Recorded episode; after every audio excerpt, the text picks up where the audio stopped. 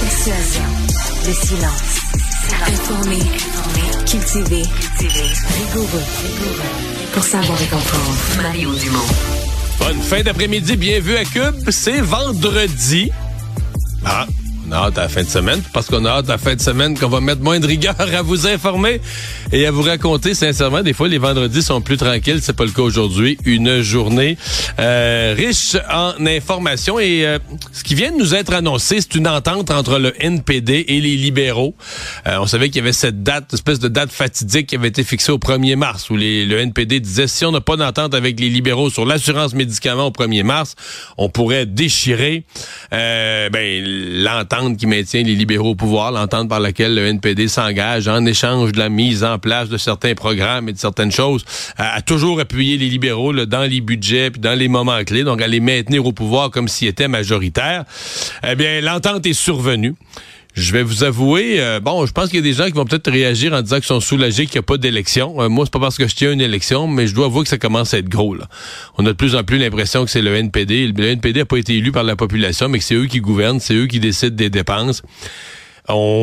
Parce que là, à chaque fois qu'on s'entend avec le NPD, puis là, euh, l'année passée, c'était l'assurance dentaire. Là, on est en train de mettre l'assurance dentaire. On n'a pas fini, qu'on commence l'assurance médicaments. Chacun, c'est fou, c'est des programmes de dizaines de milliards et plus. Puis là, euh, c'est 100% de l'argent qu'on n'a pas. C'est 100% de l'argent emprunté. On finance tous ces programmes-là avec de l'argent emprunté. tu dis, OK, euh, jusqu'où on va aller? Là, parce, que, parce que le NPD tient le gouvernement par... Euh, bon, par tient le gouvernement par... Comment est-ce qu'on dit ça? Tient, tient le gouvernement dans une position précaire. Et là, à cause de ça, on, on sort l'argent. Puis je, je vais vous avouer que je regardais combien il y a de feux allumés au Canada, les frontières, euh, les seuils d'immigration hors contrôle, euh, euh, l'état des finances publiques.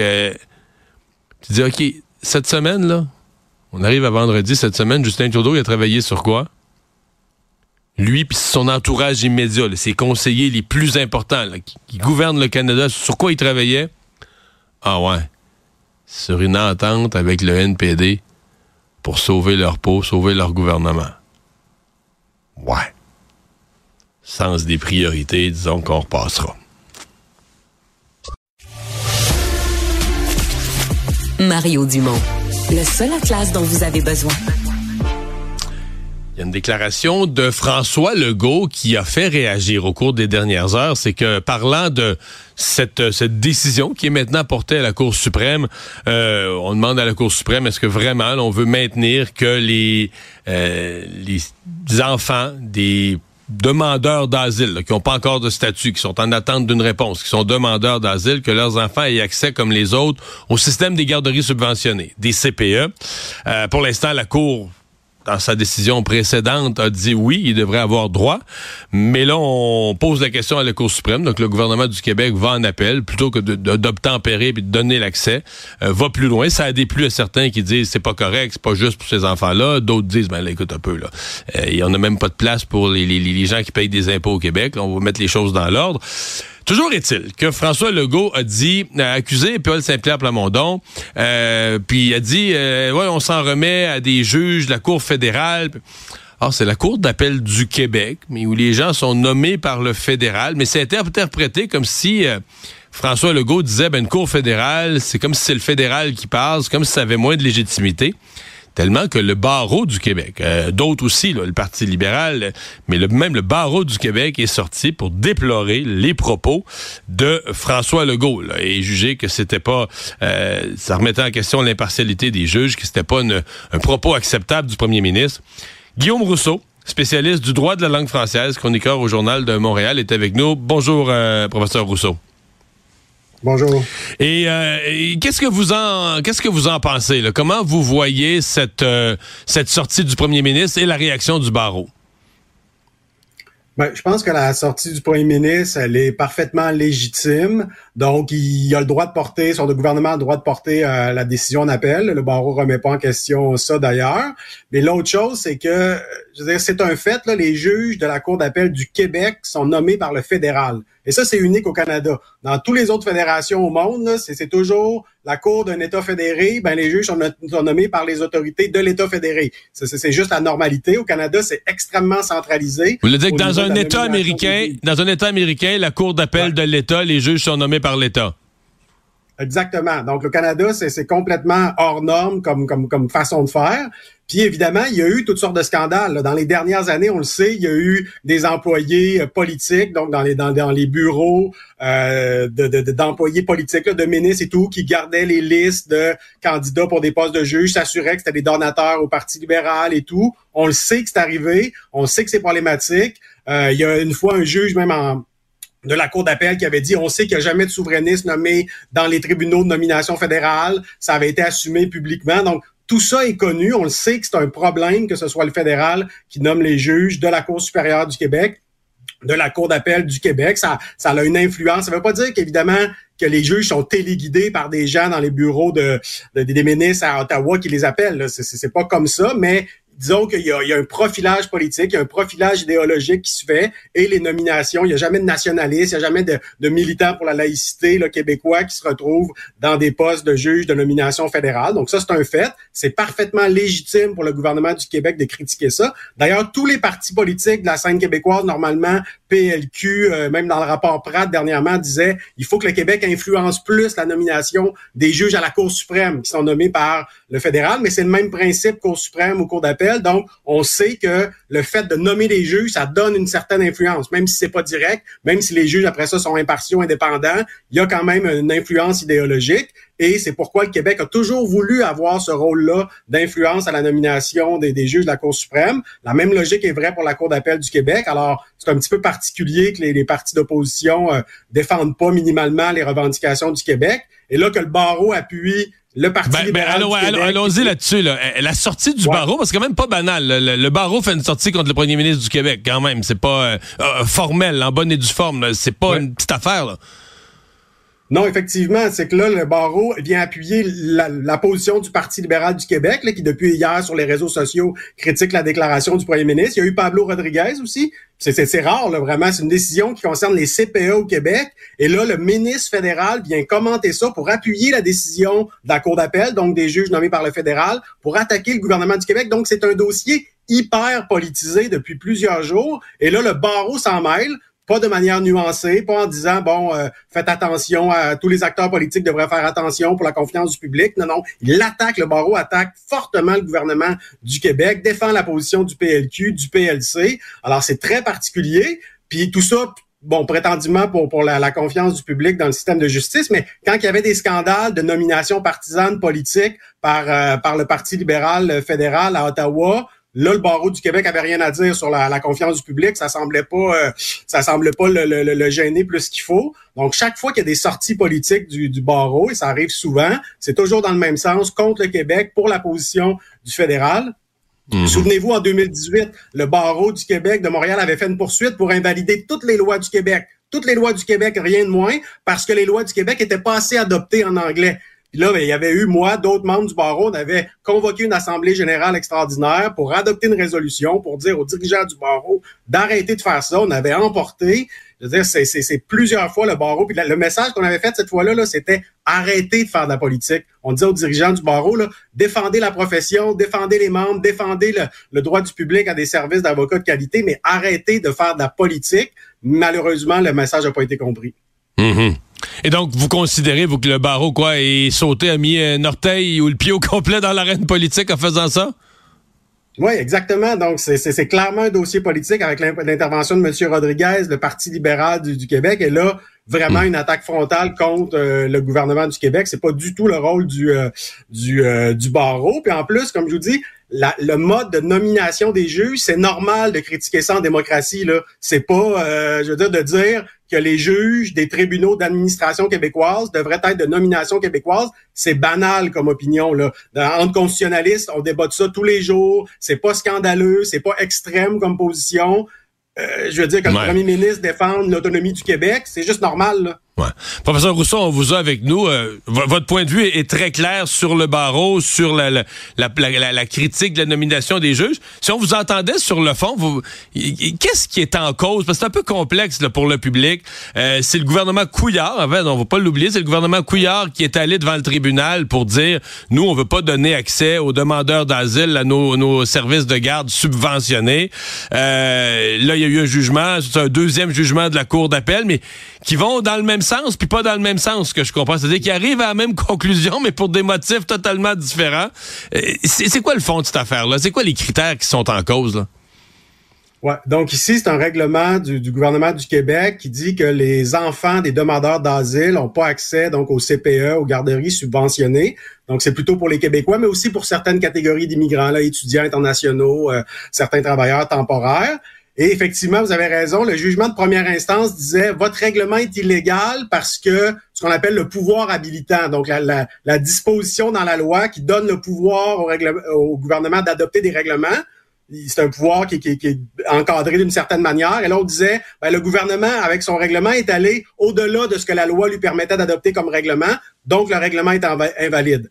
Après ça, on s'en va en cour d'appel et la cour d'appel dit non, on n'est pas d'accord avec la cour supérieure. Finalement, le règlement, il, c'est, le problème, c'est pas avec la, la, la disposition. Donc, donc, il reconnaît que le Québec avait le pouvoir de faire ce règlement-là, mais il dit cependant ton règlement, il est discriminatoire. Donc c'est complètement un raisonnement différent. Exactement. Là, on, s'en va sur une question de charte canadienne et là, on dit votre, votre, votre interdiction, votre règlement sur euh, qui interdit, qui ne donne pas accès aux enfants de demandeurs d'asile au CPE, bien, ça porte atteinte au droit à l'égalité des femmes. Parce qu'on dit, euh, puis là, on s'entend, le, règlement, il dit pas si, si le père de, de, l'enfant, si, si c'est un homme qui demande l'accès, on lui donne accès, puis si c'est une femme, une mère, on lui donne pas accès. C'est pas ce que le règlement dit. Donc, clairement, il n'est pas discriminatoire de manière directe, mais on dit, en fait, les femmes supportent davantage d'obligations en termes de, de garde des enfants, de soins des enfants. Donc, euh, ce règlement-là affecte davantage les, les femmes demandeurs d'asile, demanderesses d'asile que plutôt que les hommes. Donc, euh, indirectement, c'est une discrimination pour les femmes. Donc, vous voyez, genre de raisonnement subtil qui nous vient de la, de la common law, de la théorie de la, discrimination systémique et tout. Donc, donc on prend ça, puis honnêtement, c'est pas si clair là. C'est pour ça que le gouvernement va en appel. Euh, toute la jurisprudence autour du droit à l'égalité, c'est très complexe, ça évolue beaucoup. Les fardeaux de preuves sont pas toujours clairs. Donc, c'est une décision qui a été rendue par les juges de la cour d'appel, bien bien argumentée, mais une décision différente aurait aussi pu être rendue par des juges, des juristes.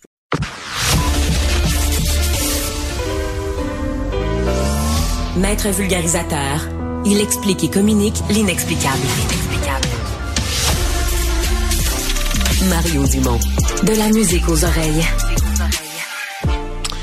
Les changements aux règles de financement des universités anglophones, en fait, leur capacité à recruter des, des étudiants, entre autres dans le reste du Canada, ça a occupé le, le gros de la place dans l'actualité, disons, universitaire ces dernières semaines, au point on en a peut-être oublié nos universités francophones. Il y a le recteur de l'Université de Montréal qui a fait une sortie, euh, s'inquiète du financement universitaire. Et il est même au point de dire on pourrait perdre des étudiants de qualité, vivre un exode des cerveaux par sous-financement de nos institutions. Euh, il est avec nous, Daniel Jutras. Monsieur le recteur, bonjour. Bonjour, Monsieur Dumont. Euh, expliquez-nous votre inquiétude. Ben, l'inquiétude, elle est euh, établie, je pense, sur une longue période. Là. Ça fait un bout de temps qu'on constate le sous-financement des universités. Au Québec, on a fait un choix de société qui n'est pas remis en question, qui est de garder les frais de scolarité très bas. Mais la réalité, donc, c'est qu'il faut que l'écart entre ce que l'on a comme ressources pour euh, les étudiants dans les universités par rapport à ce qui est offert dans les autres provinces. Pour avoir des universités de qualité comparable, cet écart-là, il doit être comblé par le gouvernement du Québec. Hmm. Puis nous, on a, les universités québécoises, on a demandé à Pierre Fortin, qui est un économiste bien connu, que, que, vous connaissez sans doute, de faire l'analyse du sous-financement. Puis il s'établit à peu près un milliard de dollars par année pour, pour tout le réseau universitaire.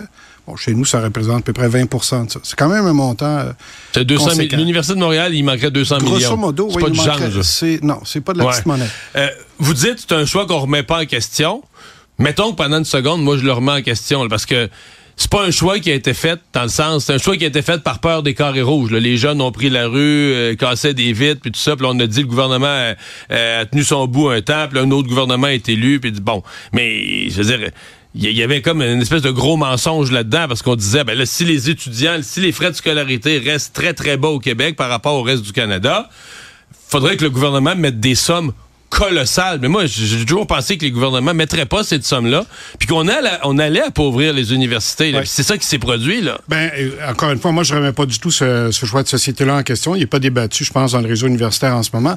Mais le sous-financement mais, mais, ce que je veux dire, moi, je comprends qu'il est pas ouvert comme débat les frais de scolarité.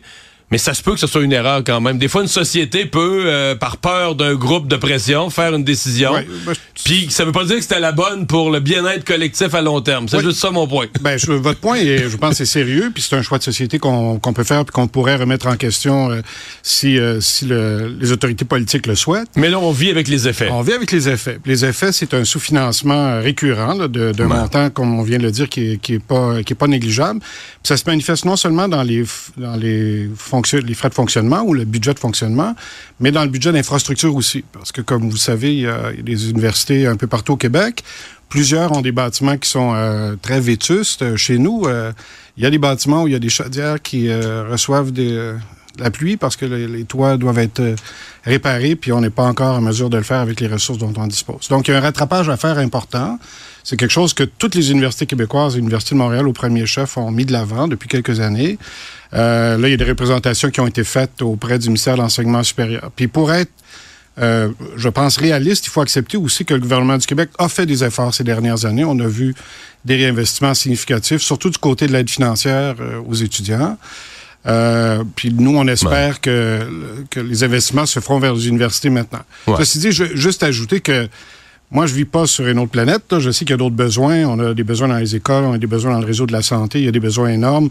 On vient de signer des conventions collectives qui vont imposer un poids. Oui, puis le prochain budget du ministre des Finances sera pas beau. Là. Ça sera pas un beau budget, mais il faut quand même se projeter sur la durée. Alors, l'idée, je pense, qui était évoquée dans le rapport qu'on a déposé il y a quelques années au ministère de l'Enseignement supérieur, puis qui tient toujours, c'est de commencer à faire des, investissements, conséquents sur un plan de 5 hmm. ans ou 10 ans pour euh, assurer le rattrapage expliquer aux gens qui sont moins familiers que la réalité universitaire, le, lien de cause à effet de sous-financement, perdre des meilleurs cerveaux, perdre des, étudiants de, haut niveau. Ben, je peux vous donner des exemples très concrets. Le financement euh, dans les universités, il vise évidemment à euh, soutenir les opérations, le fonctionnement des bâtiments, mais il comporte aussi du financement de la recherche. Le financement de la recherche, il se divise en deux. Là. On donne de l'argent à des chercheurs, des chercheuses pour qu'ils fassent des projets. Puis on donne l'argent des étudiants, des étudiantes en maîtrise puis au doctorat pour qu'ils contribuent à cette activité de recherche. Alors concentrons-nous sur le deuxième morceau. Les étudiants, de, les étudiants des, études supérieures. Des, cycles supérieurs. Donc là, il y a un enjeu à la fois fédéral et provincial, parce que l'enjeu du financement universitaire, c'est pas juste le Québec. Il y a des bourses au fédéral, elles n'ont pas bougé depuis 20 ans. Ça fait 20 ans que la valeur de ces, de ces bourses-là n'a pas bougé très en retard. Au Québec, il y a eu une petite augmentation des bourses aux étudiants.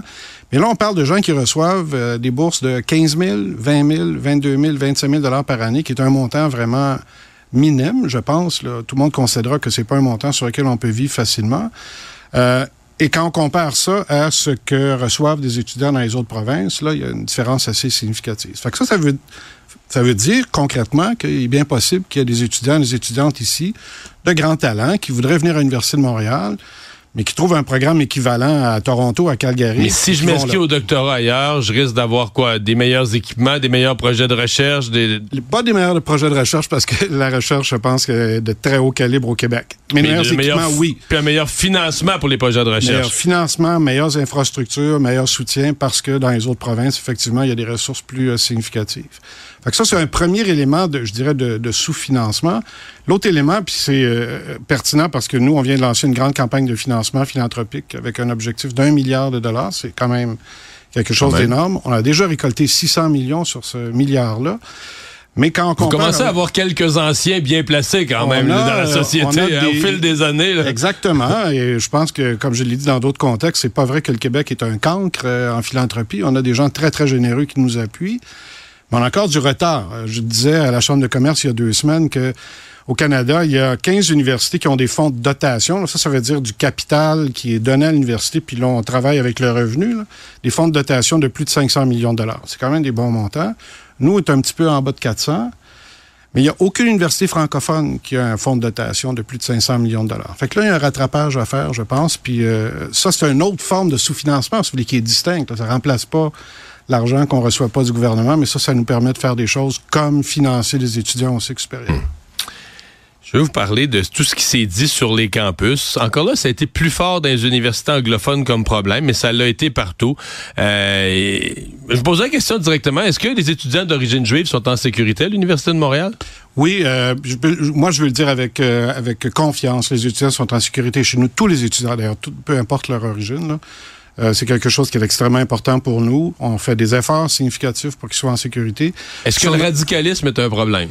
Non. Euh, non? Non. Et je pense que ça, c'est important de le dire parce qu'on a tendance à faire une représentation un peu caricaturale de ce qui se passe sur les campus mais il y en a beaucoup là, de radicalisme. On en voit passer, mais peut-être qu'on le remarque. Là, peut être pas radical, vous, à l'université? Non. Ben, peut-être pas. Peut-être peut-être peut euh, sur certaines choses. Mais... mais... beaucoup de gens étaient radicaux à l'université. Je pense que c'est une période où les gens définissent leur, euh, leur champ politique. Puis c'est normal qu'on ait des perspectives politiques qui se, qui se déploient différemment, qui s'expriment, plus campés sur des sur des, euh, des, espaces universitaires. Puis on est là pour ça aussi. C'est notre responsabilité. Mais tant que ça se fait dans des colloques ou dans des débats du midi, c'est le fun quand les étudiants de certaines communautés culturelles ont peur, Là, c'est moins le fun. Oui, puis ça, euh, je vous avoue, euh, on est préoccupé de ça, mais ça relève dans une bonne mesure du ressenti. Ça relève pas nécessairement de menaces concrètes qui sont euh, formulées contre ces personnes-là. il n'y en a pas eu à l'Université de Montréal, mais dans des, universités anglophones, il y a eu du bras camarade qui était pas joli, là.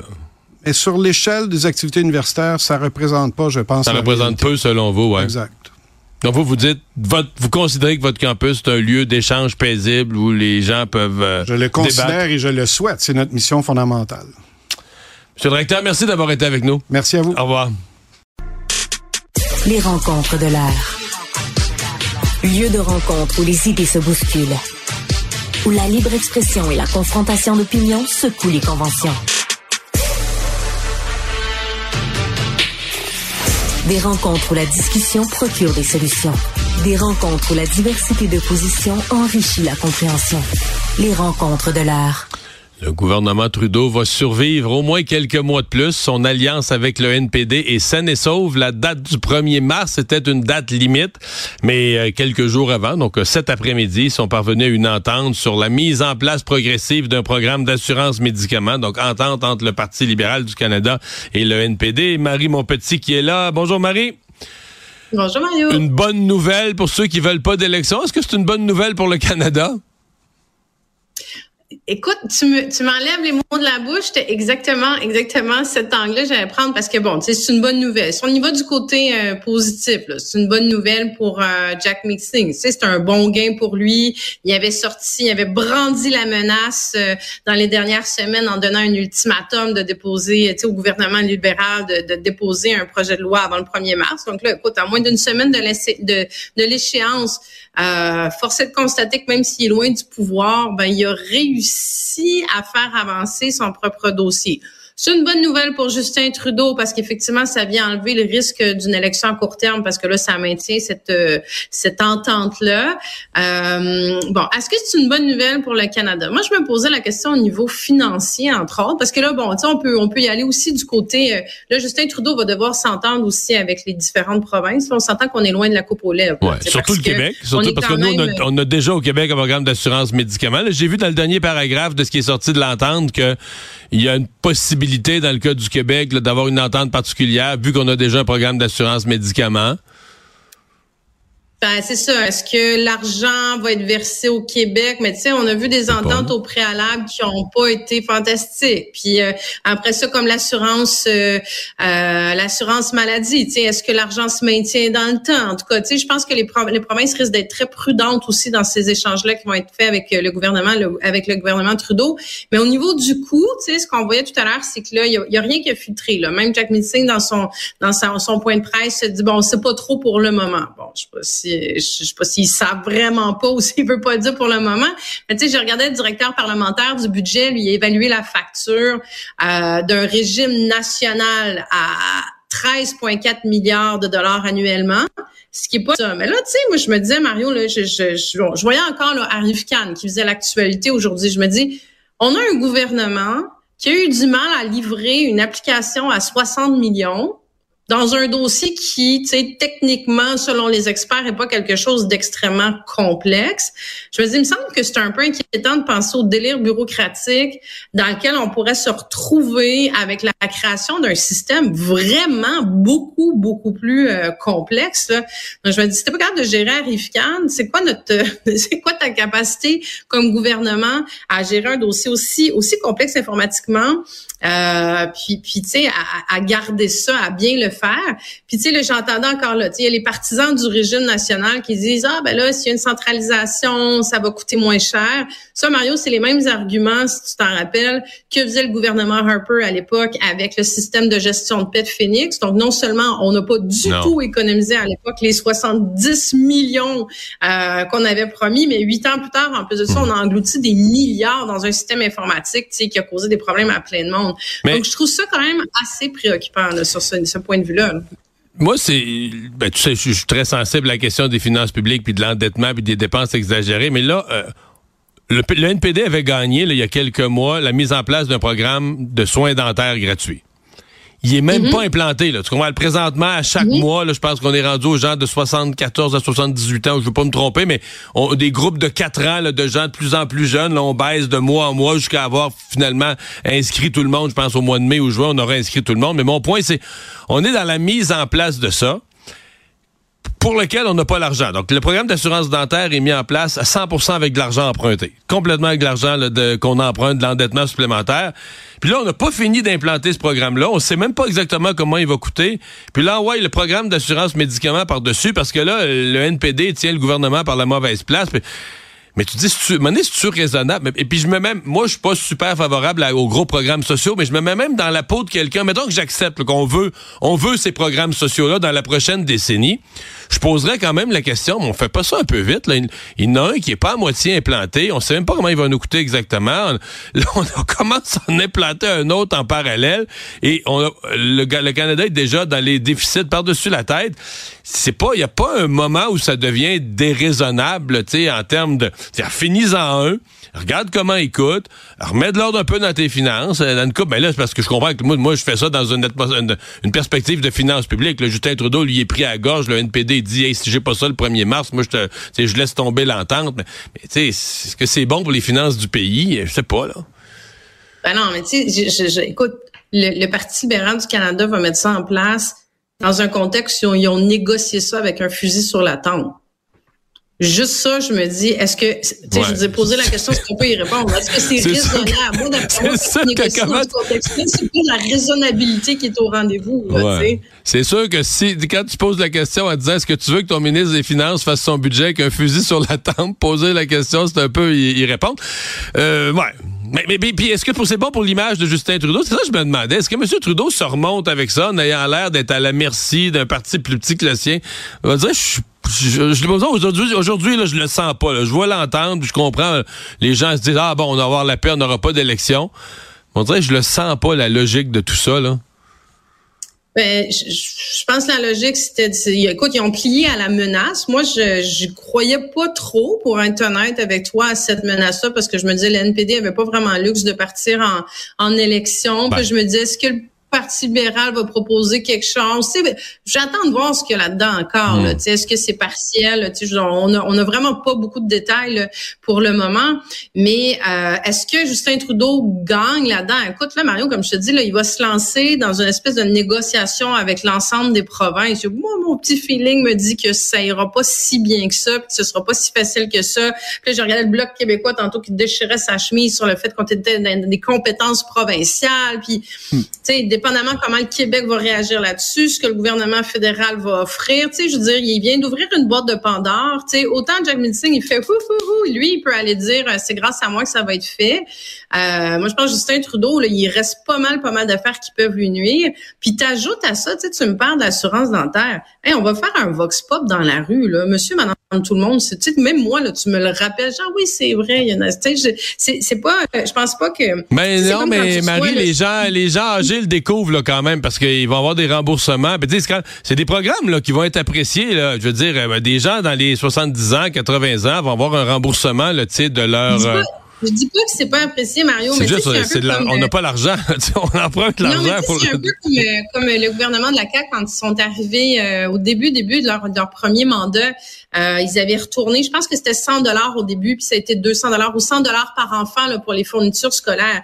Puis quand tu recevais euh, c'est-tu dans le je pense que c'est dans le un, des crédits d'impôt, puis là il était écrit euh, tu sais euh, ce chèque euh, nanana pour soutenir et tout, mais je suis pas sûre qu'on fait l'association dans notre tête comme parents quand tu reçois ça que c'est euh, le bon monsieur Legault, le premier hmm. ministre du Québec, la CAQ qui tu comprends ce que je veux dire, tu sais même si les gens vont découvrir ça puis vont se dire "Wow, c'est extraordinaire, maintenant j'ai un remboursement à ce niveau-là." Est-ce que tu vas aller donner la clape à Justin Trudeau dans la rue puis mettre ben, ton Ou à Jack Metzing?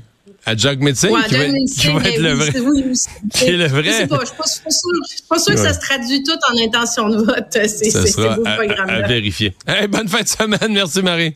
Bonne fin de semaine, Mario. Les affaires publiques n'ont plus de secret pour lui. Les vrais enjeux. Les vraies questions. Combien de fois par jour vous utilisez Google? Hein, je ne sais pas si on peut vraiment les, les compter. Là. On va utiliser Google pour des recettes, pour euh, magasiner, pour voir si on n'a pas une grande maladie. Évidemment, c'est à prendre avec des pincettes. Mais dans Google, il y a aussi l'onglet actualité. Puis ça, c'est hyper pratique pour trouver une nouvelle en lien euh, avec un mot. Puis ici, à Cube, on est une fichue de grosse gang à utiliser l'onglet actualité, euh, l'onglet actualité, que ce soit euh, plusieurs fois par jour. Euh, on, même nous, là, on pourrait même pas les compter. Même à la maison, moi, je l'utilise vraiment souvent pour savoir c'est quoi la dernière nouvelle, par exemple, de Taylor Swift. Je trouve ça hyper pratique. Mais là, c'est que ce qui arrive, c'est que cette semaine, il y a des internautes qui se sont plaints sur X, sur anciennement Twitter, disant que l'onglet a maintenant disparu. On ne peut plus l'utiliser. Puis Google a, confirmé qu'ils sont en train de mener justement des tests. Et je trouve ça quand même inquiétant parce que après Meta qui a décidé euh, d'annuler toute nouvelle sur euh, sur ses différents réseaux sociaux, là c'est Google embarque là-dedans puis qu'on n'a plus on n'a plus accès à l'onglet actualité veut, Mais il est encore là. Ben, pour le Canada, oui. Mais c'est qu'ils sont en train, en train de faire des tests sur des sous-groupes d'utilisateurs et d'utilisatrices. Ben voyons donc, toi, là. Oui. Il va pas nous enlever avec tu. Ben là, j'espère que non. Ça serait inquiétant quand même, tu veux, veux pas, ça génère du trafic. Tu m'as fait peur, je viens de l'ouvrir. Il est là, mais OK, au Canada, on l'a encore. Oui, au Canada, on l'a encore, mais c'est ça, ils sont en train de faire des tests en ce moment sur des petits sous-groupes, mais moi, je trouve, en tout cas, moi, je trouverais ça inquiétant là, si on décide d'enlever ça parce que, tu sais, oui, on peut décider d'être abonné euh, aux diverses applications de tous les, les journaux ou euh, les, les, les sites de nouvelles, mais actualité, ça nous met en temps réel les, plus récentes. Puis ça, c'est vraiment pertinent d'avoir accès Tu peux même le faire à, l'échelle mondiale. Ben si tu cherches en anglais, tu vas trouver des articles britanniques, américains sur un même sujet, des fois des sujets pointus. Ça serait vraiment dommage. Que, que... Ouais, non, non. Je serais pas content. Moi non plus, je serais pas content. Faut pas qu'on touche à Google Actualité. Mario, justement, je te pose une question de Martin Lapierre qui est entré en contact avec nous. Il dit, je pense que j'ai manqué un épisode, moi, sur les demandeurs d'asile. Il dit, selon ce que j'entends, les demandeurs d'asile peuvent attendre jusqu'à deux ans avant d'avoir un permis de travail. Donc, ils ne peuvent pas travailler. Alors, pourquoi ont-ils besoin de, de, placer leurs enfants dans des CPE? Est-ce qu'ils ne peuvent pas s'en occuper eux-mêmes, étant donné qu'ils restent à la maison? Je pense que Martin confond deux choses. Quand on dit des attentes de deux, trois ans, c'est pour carrément que leur demande d'asile soit soit étudiée, leur demande de la commission sur le statut de réfugié au Canada. Donc c'est vraiment ça. Les permis de travail, ça peut être avant ça. C'est ça peut être plus en, fait, en fait, les permis de travail, quand on chiale que c'est long, c'est que beaucoup de gens considèrent que ça devrait être très, très, très rapide, là, quasi automatique. Les gens arrivent ici, euh, demandeurs d'asile, on a besoin de main-d'œuvre, plutôt que de leur payer de l'aide sociale. C'est dès qu'on fait les vérifications de base, on devrait être capable de leur émettre un permis de travail. Sauf que immigra... c'est parce que c'est un cercle vicieux, c'est que là, les nombres sont tellement gros qu'Immigration Canada est embourbé. Donc, il y a donc on se plaint qu'il y a des délais pour avoir un permis de travail, mais pas, pas si long que ça. non, non, non, c'est ça. Entre le moment où ils reçoivent leur permis de travail, puis le moment où ils vont avoir une décision, ça, ça peut être très long, là, que la commission étudie leur dossier en tant que réfugiés. Mm. Ils peuvent travailler, mettons, mettons qu'ils ont le permis de travail au bout de six mois ou trois mois, ou ils peuvent travailler quand même plusieurs mois, même un an et demi, deux ans. En fait, le vrai problème, c'est que c'est tellement long d'avoir une décision, puis s'ils vont en appel, Mettons qu'ils se font dire non, la décision, ils vont en appel, ils se font redire non. Donc, t'es pas un réfugié, t'es pas en danger dans ton pays, t'es venu au Canada comme réfugié, mais t'es pas un vrai réfugié. Normalement, ils devraient être envoyés dans leur pays. Mais comme nous, le Canada, nos instances ont pris, je dis un chiffron, quatre ans et demi, prendre la, cinq ans à prendre la décision, Mais là, ils vont dire, ouais, mais là, moi, en cinq ans, là, la conjointe, il la est conjointe, la puis ouais. conjointe a accouché deux fois dans les hôpitaux d'ici, donc des enfants qui ont la citoyenneté. Euh, lui, le plus vieux, il est dans le club de basket. Un autre, c'est ici. Madame travaille dans un CHSLD. Monsieur travaille à l'usine. Et qui vont dire, hey, on est intégrés, vous pouvez plus nous renvoyer chez nous. Mm-hmm. Fait que ça devient des gens, oui, qui sont intégrés, qui contribuent à la société, mais en même temps, qui ont complètement là. complètement bypassé les règles normales de l'immigration chez nous avec un faux prétexte. Là. Fait que jusqu'où tu laisses faire ça, jusqu'où c'est bien géré que de gérer comme ça ton système, alors que des immigrants qui auraient passé par les voies officielles vraiment remplir les vrais Ouais. papiers, eux autres se sont peut-être fait dire ah non, euh, on ne fait pas partie des 50 000 qu'on prend cette année, on vous prend pas. Puis celui qui a contourné, lui, il Lui, il est reste. passé. C'est ça le problème. là. Hey, des délais, on n'a jamais vu ça, des délais. Non, mais là, Immigration Canada, oublie ça. C'est même plus drôle. Ça méritait des, euh, des précisions. Je pense que Martin va être content. N'hésitez pas d'ailleurs à nous écrire si vous avez des questions, des commentaires. Studio à commercial cube.radio, ça c'est pour euh, les courriels ou encore euh, par texto au 1877 827 2346. Et justement, si les, ben, les demandeurs d'asile, ça a fait l'actualité cette semaine. Si vous voulez plus de contenu, ben, Antoine Robitaille avec son émission Là-haut sur la colline demain reçoit David Hurtel, qui est ancien ministre de l'Environnement et de l'Immigration sous euh, le gouvernement euh, Couillard, qui a dit d'ailleurs que la lenteur d'Ottawa est au cœur du problème. Donc, vous pourrez euh, écouter l'épisode de Là-haut sur la colline demain midi pile, si vous écoutez euh, Cube via la chaîne télé ou encore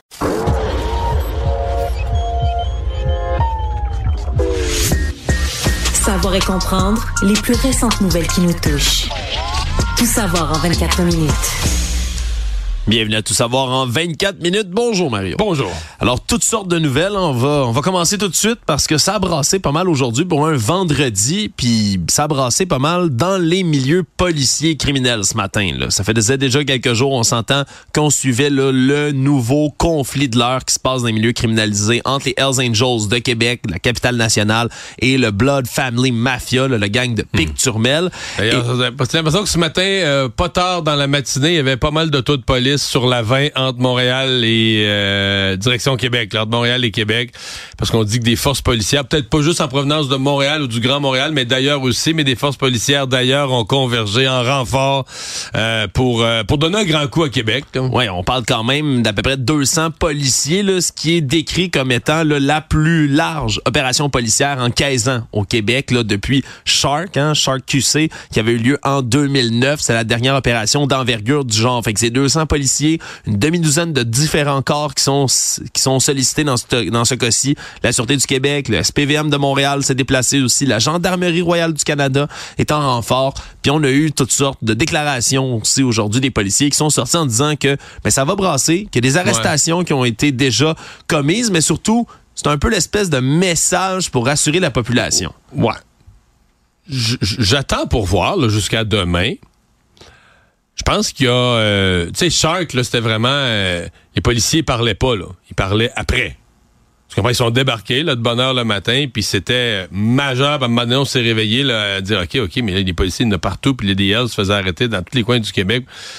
Là, je trouve que la police parle beaucoup avant.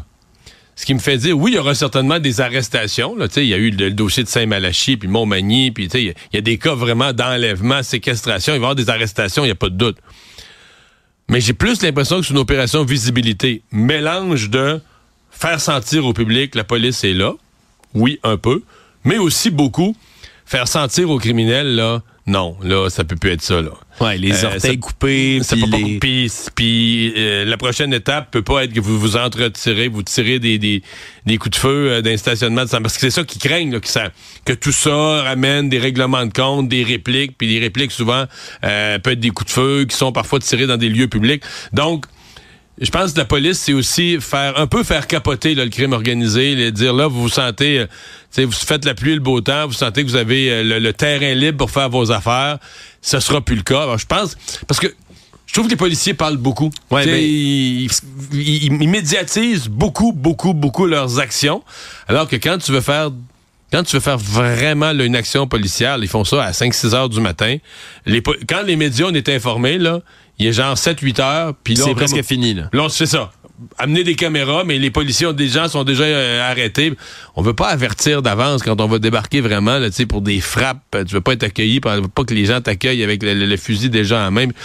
Donc, euh, selon nos collègues du bureau d'enquête, en tout cas, puis ceux qui travaillent proche, proche de ce dossier-là, il semble qu'il y a de la pression politique aussi qui a été mise là, dans les derniers jours pour qu'on règle la situation, pour qu'on aille faire une démonstration sur le terrain. Là. Ça aurait euh, échaudé, si on veut, là, les gens du gouvernement Legault, entre autres, de voir autant d'actes euh, de torture, d'enlèvement qui, euh, qui, ont, qui ont fait peur aux gens, franchement, dans les derniers jours. Donc, est-ce que c'est seulement de la visibilité? On a eu deux ou trois arrestations. C'est ça, Il va y avoir aussi des arrestations pour permettant de dire, mais il peut, peut pas, pas y avoir d'arrestation s'il y a eu vraiment des gestes, là, puis des, des, prises d'otages, ni plus ni moins, des séquestrations, des, des tortures, il faut en ramasser quelques-uns.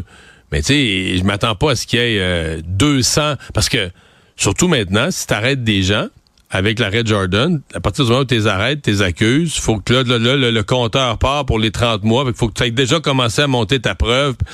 Donc, je pense plus, ça va être visibilité, message, message à la population rassurant, message aux criminels, euh, on vous a à l'œil. Quelques arrestations dans les cas qui sont des gros cas qui, qui, qui, ont été, qui ont été visibles. Tout savoir en 24 minutes. Hey, on peut respirer, Mario être soulagé, enfin. Il n'y aura pas d'élection fédérale. Il n'y en aurait pas eu pareil, là. Ah non, tu penses pas? Ben non. personne ne veut d'élection. Le Bloc en veut pas. Le NPD en veut pas. Les libéraux en veulent pas. Mais là, de toute façon, la question se pose plus. Elle se pose plus. On disait ça, bien évidemment, avec un peu de sarcasme parce qu'on a enfin cette entente qui est reconduite en ce moment entre le Parti libéral qui est au pouvoir et le NPD, les néo-démocrates, qui permettent, je rappelle quand même, là, alors qu'on a un gouvernement minoritaire du côté de Justin Trudeau, qui permettent à ce gouvernement-là de continuer à rouler. Ben, Comme s'il était majoritaire, là. Donc, euh, il y, a la garantie qu'un des partis d'opposition, le NPD, va toujours voter avec lui. Donc, les, les, budgets, les, les votes cruciaux, euh, le gouvernement est protégé. Là. Vont être appuyés tant qu'il y a une entente. Puis le cœur de l'entente, qu'est-ce que c'est? Mais ben, c'est des négociations par rapport à un projet d'assurance médicaments là, qui était vraiment demandé par le NPD depuis déjà un bon moment. Et là, c'était censé se faire à la fin de l'année passée. Ça avait été reconduit. Là, on avait jusqu'au 1er mars. C'était ça qui était mis comme nouvelle date butoir pour s'entendre. Et là, ben, on s'est entendu. Donc là, on parle des premières informations d'une couverture des contraceptifs hein, qui va avoir lieu dans un qui serait premier programme. gratuit complètement d'un bout à l'autre du Canada pour tout le monde. Voilà. Puis là, après ça, on verra qu'est-ce que c'est comme contraceptif. Est-ce que c'est seulement la pilule, par exemple? Est-ce qu'on constate les condoms aussi? Est-ce qu'ils vont être remboursés par le fédéral? Ça va être à voir pour le reste. Là, je pense qu'on parle surtout de médicaments. Les médicaments pour traiter le diabète aussi qui vont commencer à être couverts. Et là, ben, c'est un système qu'on veut implanter là, à long terme, là, étape par étape, pour l'assurance médicaments. Mais évidemment, Mario, c'est un peu le jeu politique autour de ça. Là. Moins l'assurance médicaments, mais plus l'alliance qui est scrutée à la loupe en ce moment. Ouais, ben, c'est-à-dire que d'abord, j'ai beaucoup de choses à dire. Moi, je, je, capote un peu sur le fait d'avoir euh, un gouvernement qui a le fusil sur la tempe comme ça, le NPD qui disait là, l'année passée, l'année passée, c'était l'assurance dentaire. On déchirait l'entente, on n'a pas l'assurance dentaire. Là, cette année, on déchire l'entente, on n'a pas l'assurance médicaments. Mais le résultat, c'est que le gouvernement crée des nouveaux programmes sociaux qui chacun coûtent des 10 milliards et plus. Ouais, c'est des fortunes. Mais de l'argent qu'on n'a pas. Le Canada est déjà un déficit majeur. Donc, ça veut dire que c'est 100 En fait, tu mets des nouveaux programmes sociaux, 100% financés par de l'argent emprunté, qui coûte des fortunes pour des générations à venir. Puis, à la limite, tu pourrais dire, regarde, on décide de le faire, on a bien étudié la question, puis on va faire l'assurance dentaire. Dans cinq ans, on, amorcera l'assurance médicaments. Mais là, c'est pas ça. L'assurance dentaire est même pas implantée. On est en phase d'implantation que déjà, on dit, on y va avec l'assurance médicaments parce que le gouvernement agit sous la menace. Le gouvernement est faible, il agit sous la menace. Est-ce que c'est une façon raisonnable de gérer des finances publiques? Non. Deuxièmement, là, je quitte, là, je viens de parler de, gestion de finances publiques. Sur l'image politique, je comprends, je suis pas fou, je comprends que Justin Trudeau, que les sondages qu'il veut pas d'élection. Mais il me semble qu'il a l'air faible. Je sais pas, l'image que ça donne de voir le premier ministre du Canada, euh, tu sais, qui, qui, qui, est obligé, là, qui marche au pas, là, euh, tu sais, c'est Jack Metzing qui dit tourne à gauche, tourne à droite, là, tu sais, puis lui, ben, il suit ça, là. Il y a plein d'autres enjeux qui sont préoccupants. Puis t'as le coût de la vie, t'as la crise du logement, t'as toutes sortes de problèmes en ce moment. Euh, là, Justin Trudeau, il doit y répondre. Faut, faut qu'il négocie son, son, cette semaine, là, son gros dossier, c'est de négocier avec Jack Metzing. c'est Jack Metzing, c'est le NPD qui décide de ce que Justin Trudeau va faire. Moi, je trouve qu'il a l'air faible là-dedans. Je trouve que, tu sais, mettons, le, prenons un autre scénario. Il avait dit cette semaine au NPD, là, regarde, là, on vient de créer l'assurance euh, dentaire, ça coûte cher, on n'a plus d'argent pour un autre programme, on verra un peu plus tard, puis salut, puis l'entendre, mais si tu veux déchirer, déchire-le, puis allume-toi un feu de foyer avec. Donc, appeler le bluff, dans le fond. Là. Ben, appeler le bluff, call puis- the puis se tenir en debout, dire c'est moi qui est le premier ministre, moi j'ai regardé ça, les finances du Canada, puis c'est tout. Même moi, là, ça m'aurait secoué, j'aurais dit, waouh, voilà un premier ministre, voilà que. Là, ça a-tu pas l'air d'un premier ministre, quelqu'un qui se fait traîner vers l'autre parti dans l'obligation de dépenser des dizaines de milliards contre son gré? Eh, monsieur. Tout savoir en 24 minutes.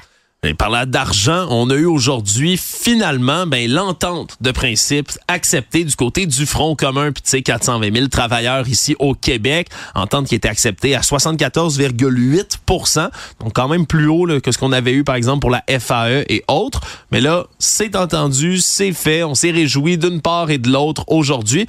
Mais du côté des syndicats, Mario, on dit que c'est une page de tournée, mais qu'il y a encore tellement de travail à faire. Oui, oui, mais on se prépare déjà pour la suite. Faut toujours, faut toujours garder l'élastique tendu pour avoir d'autres choses euh, dans pas trop longtemps. Mais non, c'était correct. C'était une conférence de presse bien faite. Ce qui m'a quand même frappé, c'est que autant les enseignants s'étaient dit euh, comme vexés là, que François Legault elle laissait entendre que s'il y avait un déficit, c'était de leur faute. on leur mettait ça sur le dos. tu- on dit que le Front commun, ils ont l'air à bien vivre avec ça. Même, le, je pense que c'est le président, le, le porte-parole de la CSN, le négociateur, lui, a dit, écoute, là, nous autres, on a fait plier le gouvernement, euh, il a, il a fait il a fait cracher deux fois ce qu'il avait prévu mettre au départ, puis tout ça, c'est des gains très importants pour le... Fait que, tu sais, il avait l'air à dire, ben là, euh, qu'il passe au budget, puis qu'il dise c'est de notre faute, puis tant pis, nous, on est allé chercher ça pour nos membres, on est bien contents. Ça avait l'air, avait l'air pleinement assumé. Mais pour le reste, tu sais, il n'y avait pas de pas d'exagération. C'est une conférence de presse. Au Front commun, moi, je pense qu'ils sont, je pense qu'ils sont morts de rire au Front commun parce que dans le fond, ils ont fait, comparé à la FAE, qui a fait 20 et quelques journées de grève, eux, ils ont fait en tout et partout 9 journées de grève. Une bonne partie de, pas tous leurs membres, mais une bonne partie de leurs membres avaient des fonds de grève et qui ont été compensés, pas tout perdu. Oui. Ils ont été compensés un peu pour les journées de grève. 9 journées de grève, ils arrivent avec cette convention-là. Moi, je pense qu'ils sont bien contents. Oui. Ça, c'est ce qui semblait transparaître Ouais, ouais, aussi ouais. aujourd'hui. Ouais, ouais. Les chefs syndicaux. Savoir et comprendre. Tout savoir en 24 minutes. On a aussi dans le dossier des nombreuses distractions qui viennent frapper la CAQ. Puis si j'utilise le terme distraction, c'est évidemment parce que François Legault lui-même a utilisé ça en début de session parlementaire, Mario. Hein? Pas de distraction cette fois-ci. Là, c'est encore des propos du premier ministre qui reviennent faire la manchette, alors qu'il s'est emporté, encore une fois, sur des questions du Parti québécois par rapport ben, à tout ce qui est, bien évidemment, le jugement là, qui va être repoussé encore une fois jusqu'en Cour suprême par Québec pour les demandeurs d'asile hébergés dans nos CPE subventionnés. Bon, et là, c'est que M. Legault, lui, a dit, en parlant à Paul Saint-Pierre Plamondon, bon, il sait que les juges de la Cour d'appel sont nommés par le gouvernement fédéral, puis il dit qu'il a plus confiance à la Cour d'appel qu'au gouvernement du Québec pour décider. Puis c'est emporté dans une espèce de tirade qui, finalement, qui a été interprété comme il remet en cause, il remet en question le bon jugement des juges. Ouais, en gros, si je résume simplement, un juge nommé par le fédéral, ça va pencher du côté du fédéral plus qu'un juge qui est nommé par Québec. Et il y a un débat là-dessus. C'est sûr qu'un élu ne doit pas, théoriquement, doit, faire confiance aux tribunaux. Oui. Par contre, on parlait ici à Cube Radio à Guillaume Rousseau. euh, qui est un professeur de droit, euh, critique évidemment du système fédéral, puis- et qui lui disait, ben non, veut dire que les que les juges de la Cour d'appel du Québec sont nommés par le fédéral, c'est quelque chose qui est dénoncé, euh, constaté, dénoncé. Plusieurs constitutionnalistes du Québec disent que ça devrait pas être le cas. Ça devrait être le Québec qui nomme les juges de la Cour d'appel du Québec, comme aux États-Unis, par exemple. Dans l'État, la Cour d'appel de l'État, c'est l'État qui les nomme. C'est pas le fédéral qui nomme. Donc, il dit c'est débattable.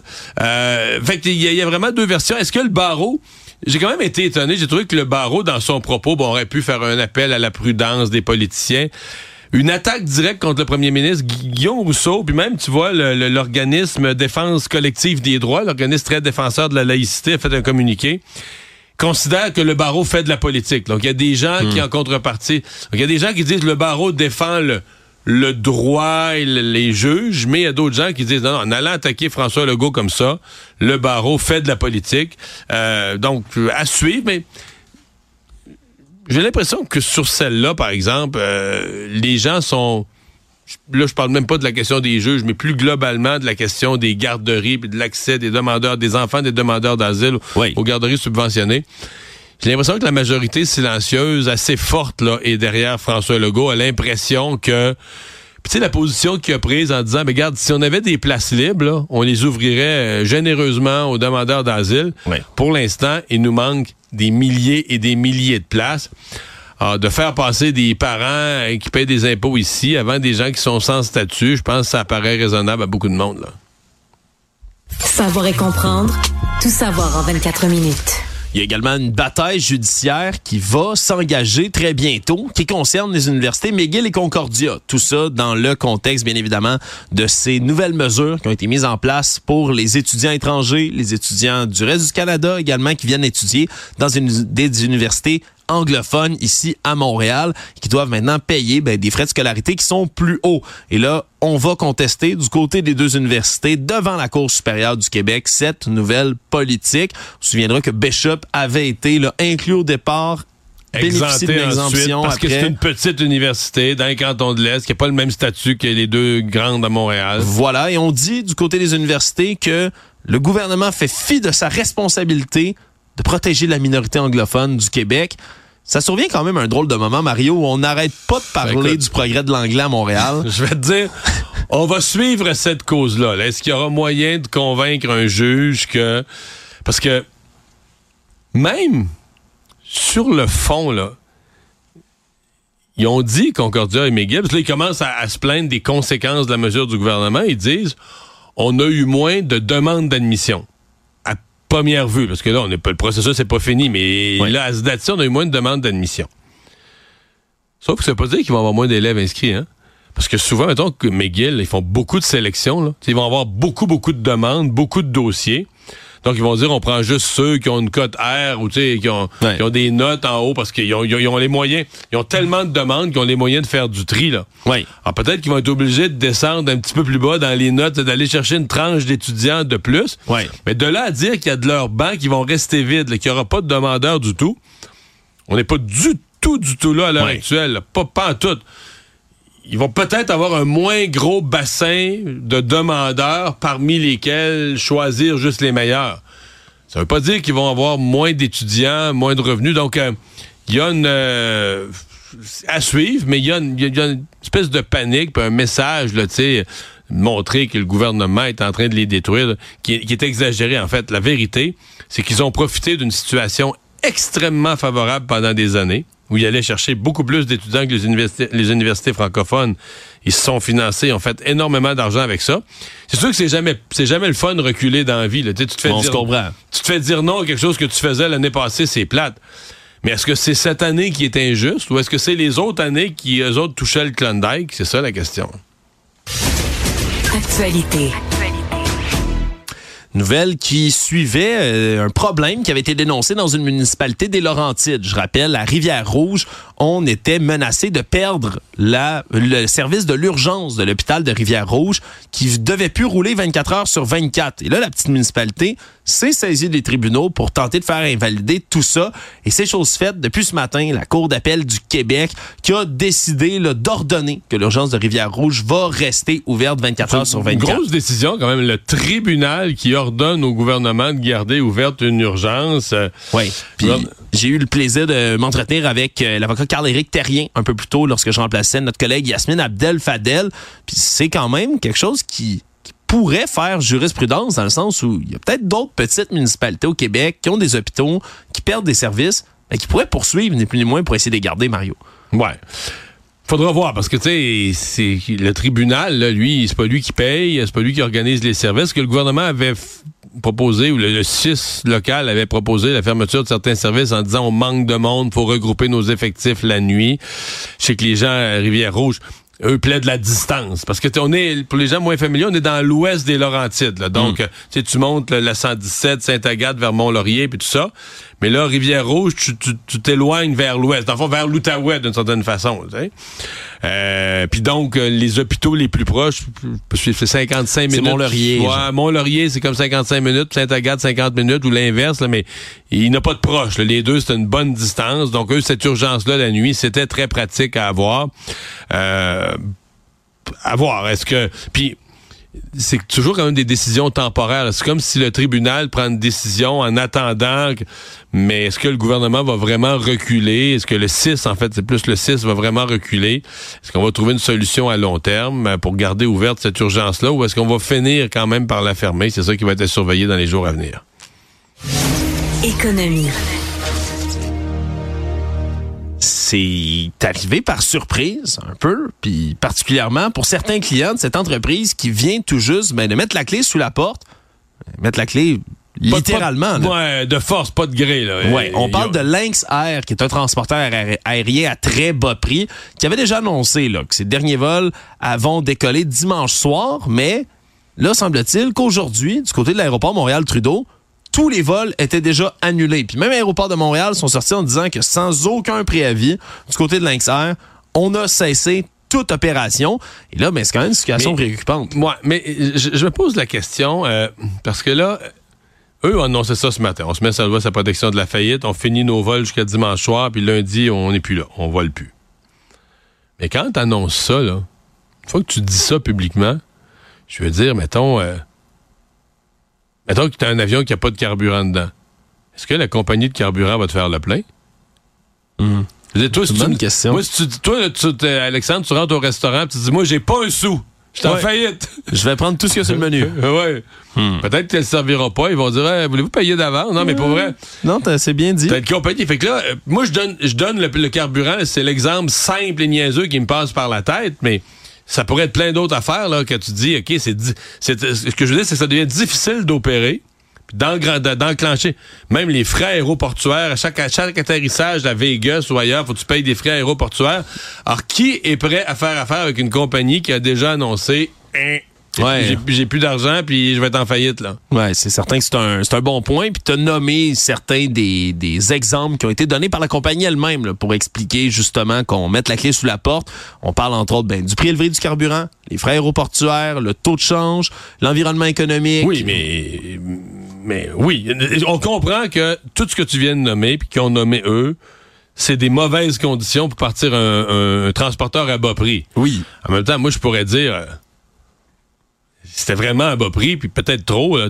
Je moi, je peux m'ouvrir demain un commerce puis dire, moi, là, je vais battre, euh, je vais battre euh, Colgate Palmolive sur le dentifrice. Moi, te sortir un dentifrice, moi, le mettre à une pièce ces tablettes. Mais je veux dire, tu comprends? Si On je perds- je me méfierais d'un dentifrice non, mais parce à que c'est pas ça, c'est que si je perds deux piastres par tube, tu sais, je veux dire, je vais faire, je vais, je vais, je vais obtenir un prêt de la banque, puis quand le prêt va être rendu à zéro, je vais déclarer faillite. C'est un peu ça, tu vas, tu, tu coupes les prix. Là, c'est ça. si tu as magasiné récemment des vols, là, quand t'arrivais sur eux, tu dis, ben voyons, c'est donc bien pas cher, ça a pas de, ça a fait couper les prix. Mais, bon. Eux disent que c'est vraiment, là, ils ont eu de problème, leur modèle d'affaires était bon, ils ont manqué de crédit, mais on est obligé de constater qu'ils ont fait, ils ont fait une offre à très, très, très bas prix, mais que ça, c'était pas assez pour survivre. Le monde. Nouvelle aux États-Unis qui a retenu pas mal d'attention parce qu'on parle déjà depuis un petit moment, Mario, dans l'actualité, évidemment, de l'accès au site porno, par exemple, hein, pour les jeunes. Il y a un projet qui est en train de se mettre en branle pour être capable de vérifier l'âge, par exemple, des gens qui rentrent sur les sites. Mais aux États-Unis, il y a beaucoup aussi en ce moment d'attention qui est mise sur les réseaux sociaux hein, en tant que tel, puis des problèmes que ça peut développer chez les jeunes. hein. On parle évidemment là, de tout ce qui est apparence corporelle, dépression, anxiété. Et là, en Floride, déposé un projet de loi hier soir qui pourrait interdire l'utilisation des réseaux sociaux pour tous les jeunes de 16 ans et moins. Et là, faut comprendre que ça devient toute quand, une bataille. Même là. quand Facebook était interdit aux jeunes, ils, ils mettaient toute une fausse date de naissance puis se créaient un compte. Ouais, puis là, c'est on veut aller avec des mesures supplémentaires pour prouver son âge, un peu comme dans le dossier de la porno. C'est exactement ce que j'ai discuté encore une fois aujourd'hui avec Nina Duc, qui est une professionnelle. Elle, à l'université, elle enseigne le comportement numérique des adolescents. Puis on revient toujours à la même conclusion, Mario, quand on essaie de réglementer pour les jeunes. Si vous dites à un ado qui peut pas faire quelque chose, Il va tout faire pour y arriver. il va tout faire pour y arriver, puis mon Dieu, qu'ils vont être créatifs pour être capables de s'approprier les réseaux sociaux par la suite. Donc, c'est très controversé, puis même à ce point-ci, là, le gouverneur Ron DeSantis de la Floride, qui a pourtant signé toutes sortes d'interdictions pour plein d'affaires dans les dernières années, même lui est frileux parce que, quelque part, Il, ok, voit, il voit pas le comment, là. mais il voit pas le comment, puis surtout, on est aux États-Unis, là.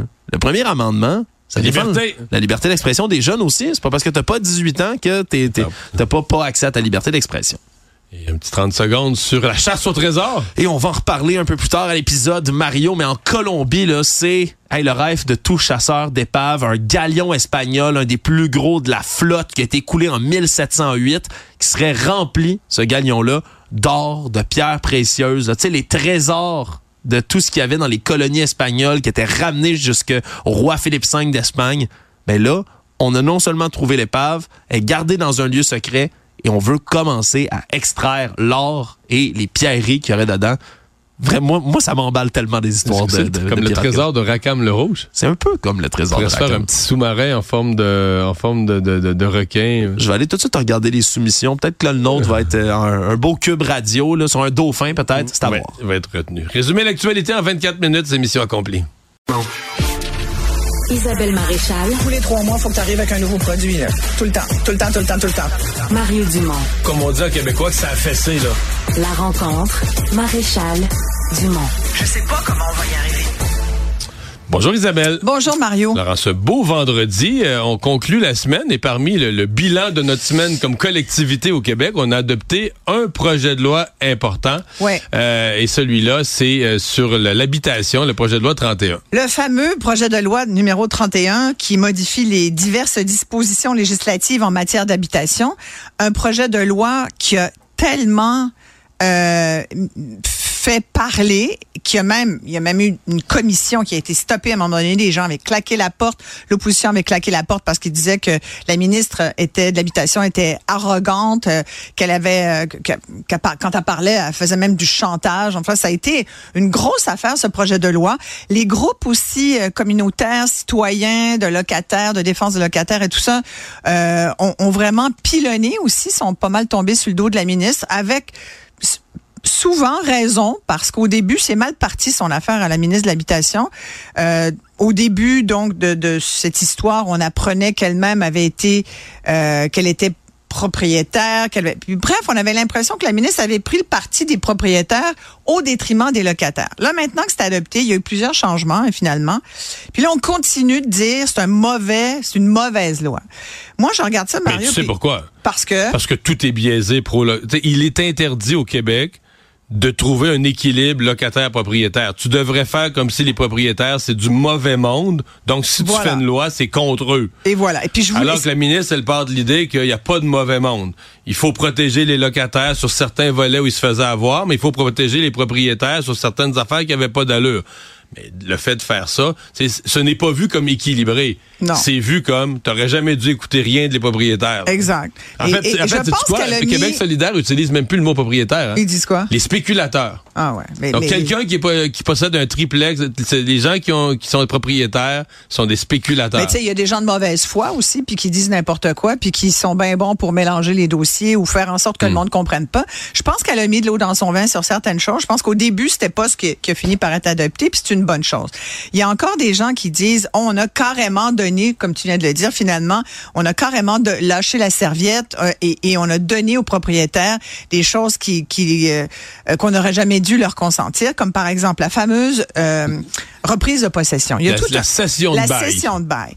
La cession de bail, là, en ce moment, ce qu'on fait, c'est qu'il y a toujours une cession de bail possible et un propriétaire ne peut pas la refuser sans motif sérieux. Puis c'est sans motif sérieux là, qui fait encore les gorges chaudes. Puis sincèrement, moi, je pense qu'une cession de bail, ça, ça peut être discuté avec ton propriétaire, entre propriétaire et locataire, mais je l'ai vécu. Tu vas me dire, peut-être que tu es biaisé, Isabelle. Moi, je l'ai vécu comme, Comme propriétaire. propriétaire à l'époque. J'avais un triplex. Pendant des années, Mario, je n'ai plus été propriétaire de ce triplex. Tu veux dire que les gens se le passaient d'un locataire gens- à l'autre? Oui, les gens se le sont passés d'un locataire à l'autre pendant des années. Et, et quand j'ai fini par j'ai fini par vendre ce- cette propriété parce que j'étais à bout, sincèrement, j'en pouvais plus de gérer ça. C'était là, c'était l'enfer. Mais là, J'ai tu même comprends que la, donc la nouvelle loi ne permettrait plus ça. Donc, quand ton locataire veut... c'est parce que tu perds le contrôle à un C'est moment ça. donné. Donc là, présentement, avec la nouvelle loi adoptée cette semaine, quand un locataire veut faire une session de bail, Ouais. tu peux pas le forcer à garder son bail. Mais toi, tu peux, comme propriétaire, reprendre le bail. Et moi, j'ai De dire, regarde, je, je vais m'en occuper, tu- il n'y a pas de ça. problème. Tu me dis que tu veux partir le 31 Voilà. mars. Ouais, il n'y a aucun problème. Cède pas le bail. Ouais. Tu vas être libéré. Le 1er avril, on signe un papier, tu es libéré. Donc, toi, tu reprends le contrôle sur ton logement. L'argumentaire de Québec solidaire et des, associations de locataires, c'est que quand les, les, pro- les locataires se passent d'un à l'autre, ils ne permettent pas aux propriétaires de le rénover, d'augmenter le prix, de Non. réajuster le prix à la hausse. Donc, c'est une méthode entre locataires pour s'entraider, pour garder les prix bas. Je veux bien, mais ça n'a pas d'allure. Je veux dire, moi, moi, non, je ça a pas d'allure. Et tu sais pourquoi? Parce que moi, justement, je n'étais pas une spéculatrice. J'étais une petite propriétaire. C'est un, j'habitais en bas, j'avais deux T'avais deux locataires logements, en c'est haut. ça. Puis euh, après ça, j'ai déménagé parce que c'était dans un autre quartier de Montréal qui, qui était trop loin de mon travail. Mais, mais et donc j'ai loué le bas, ce qui faisait que le triplex était tout loué. Mais écoute, il y avait des oiseaux qui volaient, il y avait des vélos dans le, ils ont arrêt- ils ont tout fait dans, ce logement-là, et, quand ils sont quand ils sont partis là, il a fallu que j'en ai j'en ai eu pour des milliers, des dizaines de milliers de dollars, je te jure. Écoute, sincèrement, je comprends les petits propriétaires qui se disent, moi aujourd'hui, je préfère que mon logement soit vide qu'il soit loué. Ça, c'est le point de vue du propriétaire. En même Du temps, spéculateur, tu veux dire? du propriétaire, Ah. du petit propriétaire, parce qu'il y a effectivement des Ben spéculateurs, oui, il y en a, Mario. Puis j'allais venir, mais, mais te compte comment c'est grave qu'un parti politique Ah ben appelle oui, les mais- propriétaires, ouais, mais- tous les propriétaires des spéculateurs. que- Ben, c'est Québec là. solidaire, là, tu sais, ils ont, ils ont- ils- écoute. Mais ils ont marqué beaucoup mais de ils ont marqué beau- ben, c'est-à-dire qu'ils ont contribué beaucoup à mélanger les affaires puis à faire en sorte qu'elle a eu de la misère à passer ses- ses- son projet de loi, là, euh, Madame Duranceau. Puis, C'est aussi parce que les médias, on est la tour de Pise. là. Quand quelqu'un nous dit que les propriétaires sont des spéculateurs, il y a la moitié du monde des médias qui, mais qui sont locataires. ben, aussi. qui penchent, qui penchent comme ça. Sais, qu'un un propriétaire, c'est méchant, c'est capitaliste, ça, puis le, le bon locataire, là. Mais si je me mets dans la peau du locataire, puis je l'ai été aussi, c'est vrai qu'il y a des propriétaires qui chauffent pas, qui, qui, qui vont vraiment là, Mais- mais tout faire a- pour que tu t'en ailles s'ils veulent que tu t'en ailles. dans le projet de loi, il y a quatre nouvelles mesures qui Oui, protègent les voilà, locataires. là. contre ça. les hausses abusives, contre les évictions abusives. On renverse le fardeau de preuve sur les évictions. Il y a plusieurs mesures qui protègent les locataires aussi. Même si, tu vois, je voyais un cas euh, dans les nouvelles aujourd'hui où c'est une famille qui est et puis c'est des nouveaux arrivants. Enfin, ils sont là depuis quelques années, mais je pense qu'ils sont ils ont peut-être pas la meilleure connaissance non plus des lois. Il y a les lois qui sont quand même de leur côté. Dans ce cas-ci, le tribunal le tribunal du logement, le TAL, a, a pris pour le propriétaire cette loi. Ça m'apparaît sincèrement, j'ai pas compris. J'aurais aimé pouvoir poser des questions. Je comprends pas. Visiblement, de ce qu'on voit, là, c'est un logement qui a été, écoute, les gens, ils ont vécu sous des travaux. Il y avait, ils voyaient le sous-sol qui était ouvert de leur plancher de cuisine. Il y avait, ils ont coupé l'eau. Il il y avait pas d'eau pendant plusieurs jours. Ils coupaient l'eau, coupaient le chauffage. Il y avait des trous dans les murs. Ça tombe. Écoute, tu te dis comment ça se fait que le tribunal du logement n'a pas au moins consenti à ces gens-là d'avoir une compensation. Finalement, c'est le propriétaire qui a- le tribunal a statué que le propriétaire avait le droit de les évincer pour cause de rénovation. Moi, je pense que c'est ça a vraiment toutes les allures d'une rénoviction. Et malheureusement, des rénovictions, il va y en avoir encore. Je lis pas dans la loi. Mais le Des- fardeau de preuve est inversé. L'éviction de mauvaise foi va être plus difficile et de toute manière va devoir minimalement être compensée financièrement. Toute éviction va devoir être compensée financièrement. Si elle se rend au tribunal, si, si Ouais. elle se rend là, mais tu sais, il y en a combien qui se rendent? D'abord, est-ce qu'il va y avoir plus de, de- il faudrait qu'il y ait dix fois plus de monde qui soit là pour euh, faire passer les dossiers. C'est des mois et des mois d'attente. Fait que c'est pas simple. Mais je- voulais juste revenir là-dessus pour dire c'est une c'est une loi quand même qui est importante. Puis il faut que les gens soient au courant des lois. Alors Ouais. allez la lire puis voyez si vous êtes un propriétaire un locataire mais comme tu disais si bien, c'est jamais les méchants sont pas tous du, du, du même côté. hein? Non. Il y a, Puis- il y a aussi des la- très mauvais locataires. Puis, puis moi, je considère que cette loi-là, c'est une loi équilibrée. Mais équilibrée pour peu qu'on accepte dans la société qu'il faut des propriétaires Voilà. qui ont le droit d'exister puis d'être entendus quand on améliore une loi. Tu sais, puis j'entendais cette semaine des gens qui disent ouais mais ce se ça devrait être, tout le monde devrait avoir le droit de se loger. Puis je comprends, mais on l'a mar- marchandisé d'une certaine façon, on l'a commercialisé dans la mesure où on dit c'est comme l'eau, c'est comme, c'est comme la bouffe, c'est comme il faut que tu payes pour. Mais les locataires, surtout avec les, les taux d'intérêt actuels, il y a des petits propriétaires qui sont aussi obligés aujourd'hui d'augmenter des loyers, puis ils peuvent pas, ils pourront pas le faire à la hauteur de ce qui Le problème n'est pas là. Francis Gosselin, Ça sonne comme une arnaque. J'ai une bonne logique, voilà. Mario Dumont. Dis pas que c'est pour faire plus d'argent. La rencontre. Gosselin, Dumont. Bonjour Francis. Salut Mario. C'était pas des passagers heureux qu'on voyait un matin devant les caméras de TVA LCN, des gens qui devaient partir pour Las Vegas avec Lynx Air et qui ont qui ont vu que ça partait pas. Effectivement, Mario, donc c'est l'entreprise de Calgary qui a annoncé qu'elle mettait fin à ses activités. Les derniers vols vont avoir lieu dimanche. Ça donne pas beaucoup de préavis. Te- Ouais, les derniers vols devaient partir dimanche et arrêter lundi, mais finalement aujourd'hui, ce qu'on voit, c'est que ça vole pas là. Il, Ah oui, il y a, il y a- je- je- ouais, je- ben c'est ça, il y a une différence je- entre l'annonce. Il y a une différence entre l'annonce, mais les journalistes à l'aéroport ont vu là, les vols annulés, même si le communiqué parlait de lundi comme date de fin. Hmm. Je me suis même demandé, est-ce que peut-être que les compagnies de carburant ou tu sais, une fois que tu annonces ta faillite, le Francis, ça, ça se peut que toi tu dis OK, je vais finir les trois derniers jours pour honorer mes billets, mais que tes fournisseurs te tirent sa plaque, je me suis posé la question. Écoute, là, j'ai pas le détail du déplacement. Mais personne des là, là, Je- personne là, je- faudrait aller regarder là, sur euh, les sites là, qui font le suivi des, des, des avions eux-mêmes. Euh, je, je formule peut-être l'hypothèse, Mario, que la compagnie ramène ces avions là, à son siège là, en vue de, de la liquidation. Encore une fois, je, je, je n'ai pas les détails là, de chacun des, des avions. Euh, ceci dit, donc c'est c'est quand même euh, pas surprenant, là, selon plusieurs analystes. Mario, tu sais, on est dans le cas d'une entreprise qui se plaçait là, au tout, tout, tout bas de la pyramide des, des valeurs, des prix. Donc, euh, tant mieux pour les passagers. Euh, mais, mais pour euh, un opérateur, évidemment, ça veut dire que les marges sont hyper minces et donc confrontés avec toutes sortes d'incertitudes, avec la hausse des taux d'intérêt.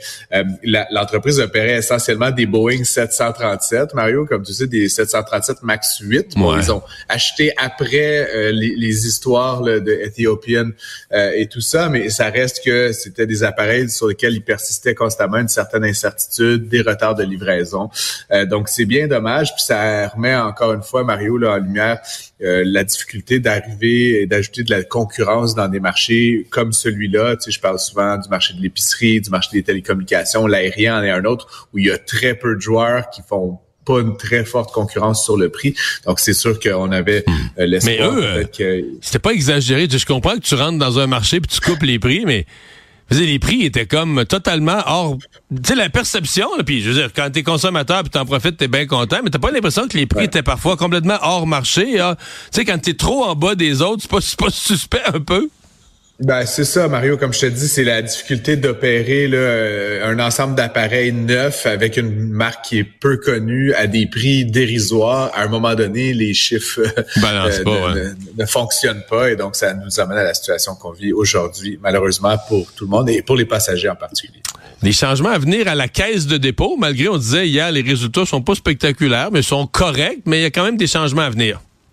Oui, ben on avait annoncé là, un peu plus tôt euh, l'année dernière là, qu'on allait ramener à l'intérieur de la CDPQ euh, deux filiales là, qui sont essentiellement actives dans le domaine de l'immobilier, Otera d'un côté, Ivanhoe Cambridge. Euh, la patronne d'Iva- de- d'Ivanhoe, oui, pardon, a déjà annoncé qu'elle euh, qu'elle renouvellerait pas son mandat. Donc Nathalie Paladis, chef, que tu connais euh, certainement, Mario. Hey. D'ailleurs, le Hey, hey, hey. Ça a l'air, ça a l'air que Christian Dubé est là.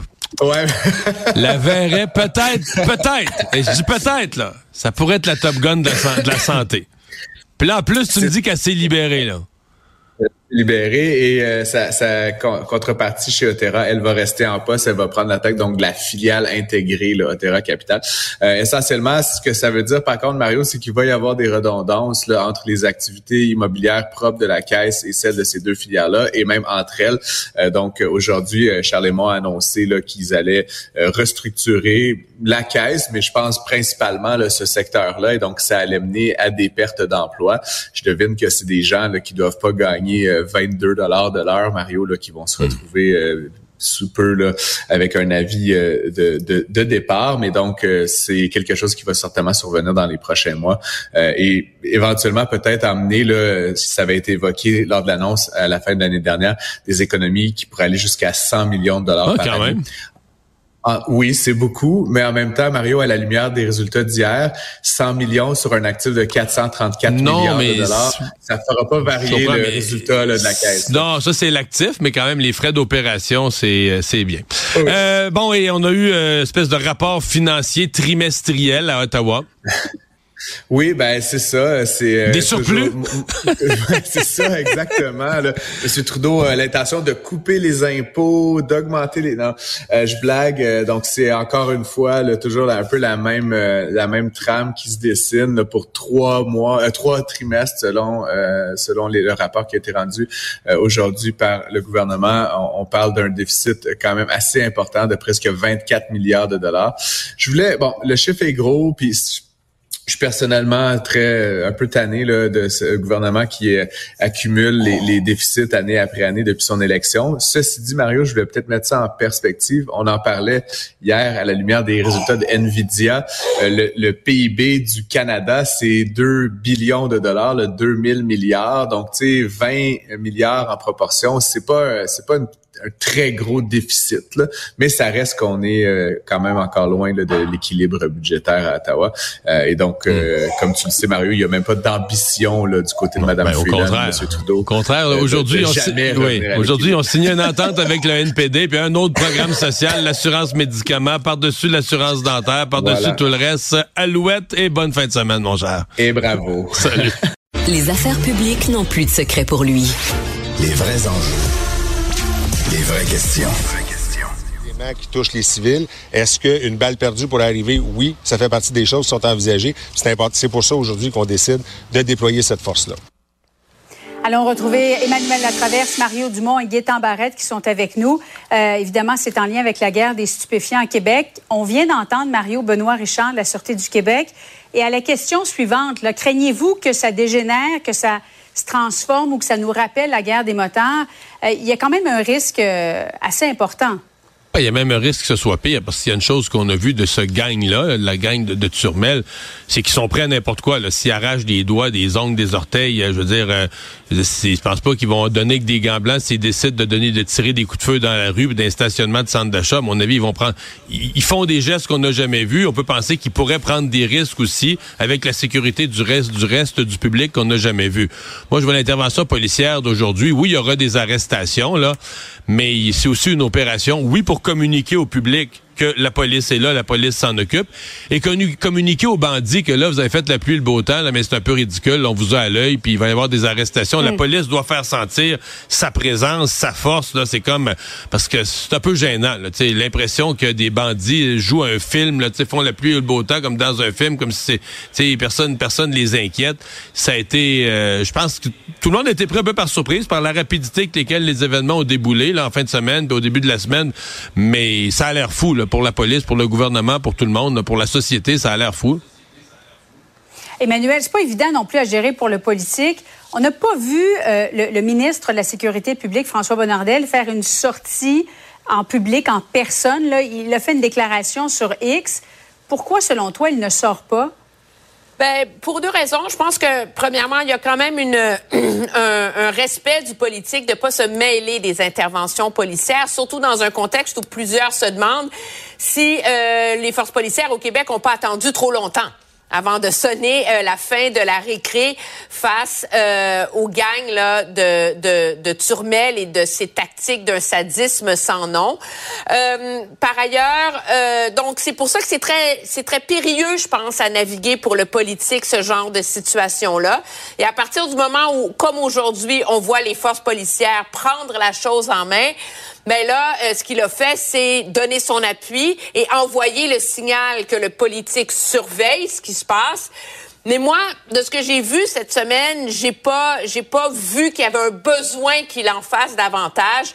Tant qu'on n'est pas dans les coups d'éclat qui ont un impact direct sur la sécurité du public, c'est peut-être un contexte où que d'être plus discret politiquement, ça évite justement de mettre de l'huile sur le feu d'une situation explosive face à un, un gang criminalisé qui ne respecte pas les règles traditionnelles du jeu. Ouais, et qui est assez arrogant euh, aussi. Bien sûr, c'est une nouvelle qui est en développement. Alors, euh, nous irons retrouver aux alentours de 18 heures notre collègue Félix Séguin euh, qui aura pour nous les tout derniers détails.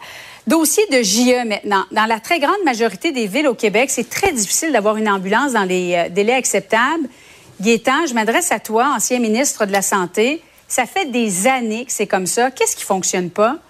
Ben, euh, principalement, on a un grand territoire. Il y a deux enjeux. Il y a l'enjeu du territoire qu'on qualifiera de rural, où c'est plus étendu, et le, milieu urbain. Dans le milieu urbain et dans le milieu rural, il y a des standards qui existent, et ces standards-là ne sont pas toujours appliqués. C'est-à-dire que tant d'ambulances par tant de kilomètres carrés par tant de population. Maintenant, les délais, évidemment, euh, on ne peut pas les respecter en toutes circonstances. On doit les respecter dans la très grande majorité du temps. Mais on ne peut pas avoir une ambulance à l'intersection de chacun des, euh, des rangs du Québec dans, la région, dans les régions rurales. Ici, ce qui est en jeu, c'est le milieu urbain. Et dans le milieu urbain, il y a des ratios, comme je viens d'expliquer, en termes de kilomètres carrés et de population. Et il y a des régions où ces ratios-là ne sont pas respectés. Ce serait quoi un délai acceptable? Dans le fond, c'est aussi un problème en région. Mario, tu viens du Bas-Saint-Laurent. Si tu un pépin avec ta famille, est-ce que tu prends ta voiture ou tu appelles une ambulance? Euh, ben, ouais, c'est une bonne question, mais c'est le cas est grave. C'est une personne mm. en arrêt. Parce que dans le cas de JE, on s'intéresse beaucoup au cas grave. quand la vie est en jeu, arrêt respiratoire, je pense pas que tu vas avoir une personne qui est dans un tel, euh, telle fragilité.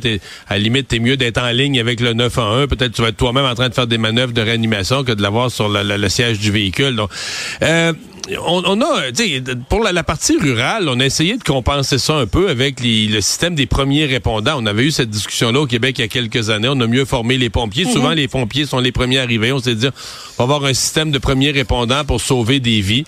Euh, mais bon, comment on peut mieux organiser les services ambulanciers? Je pense que c'est une, une question. J'ai hâte de voir le reportage ce soir. Moi, je l'ai pas encore vu, là, mais j'ai une question qui se pose certainement et qui va interpeller le ministre, euh, le ministre Christian Dubé. Mais Emmanuel, oui, tu voulais ajouter? Mais ce qui est de malheureux, c'est que c'est un peu comme d'autres services publics où, quand on voit le détail de ce que JE a déterré, c'est que c'est pas nouveau comme enjeu, c'est pas nouveau comme problème. Il y a eu plein de rapports du coroner sur cette question-là.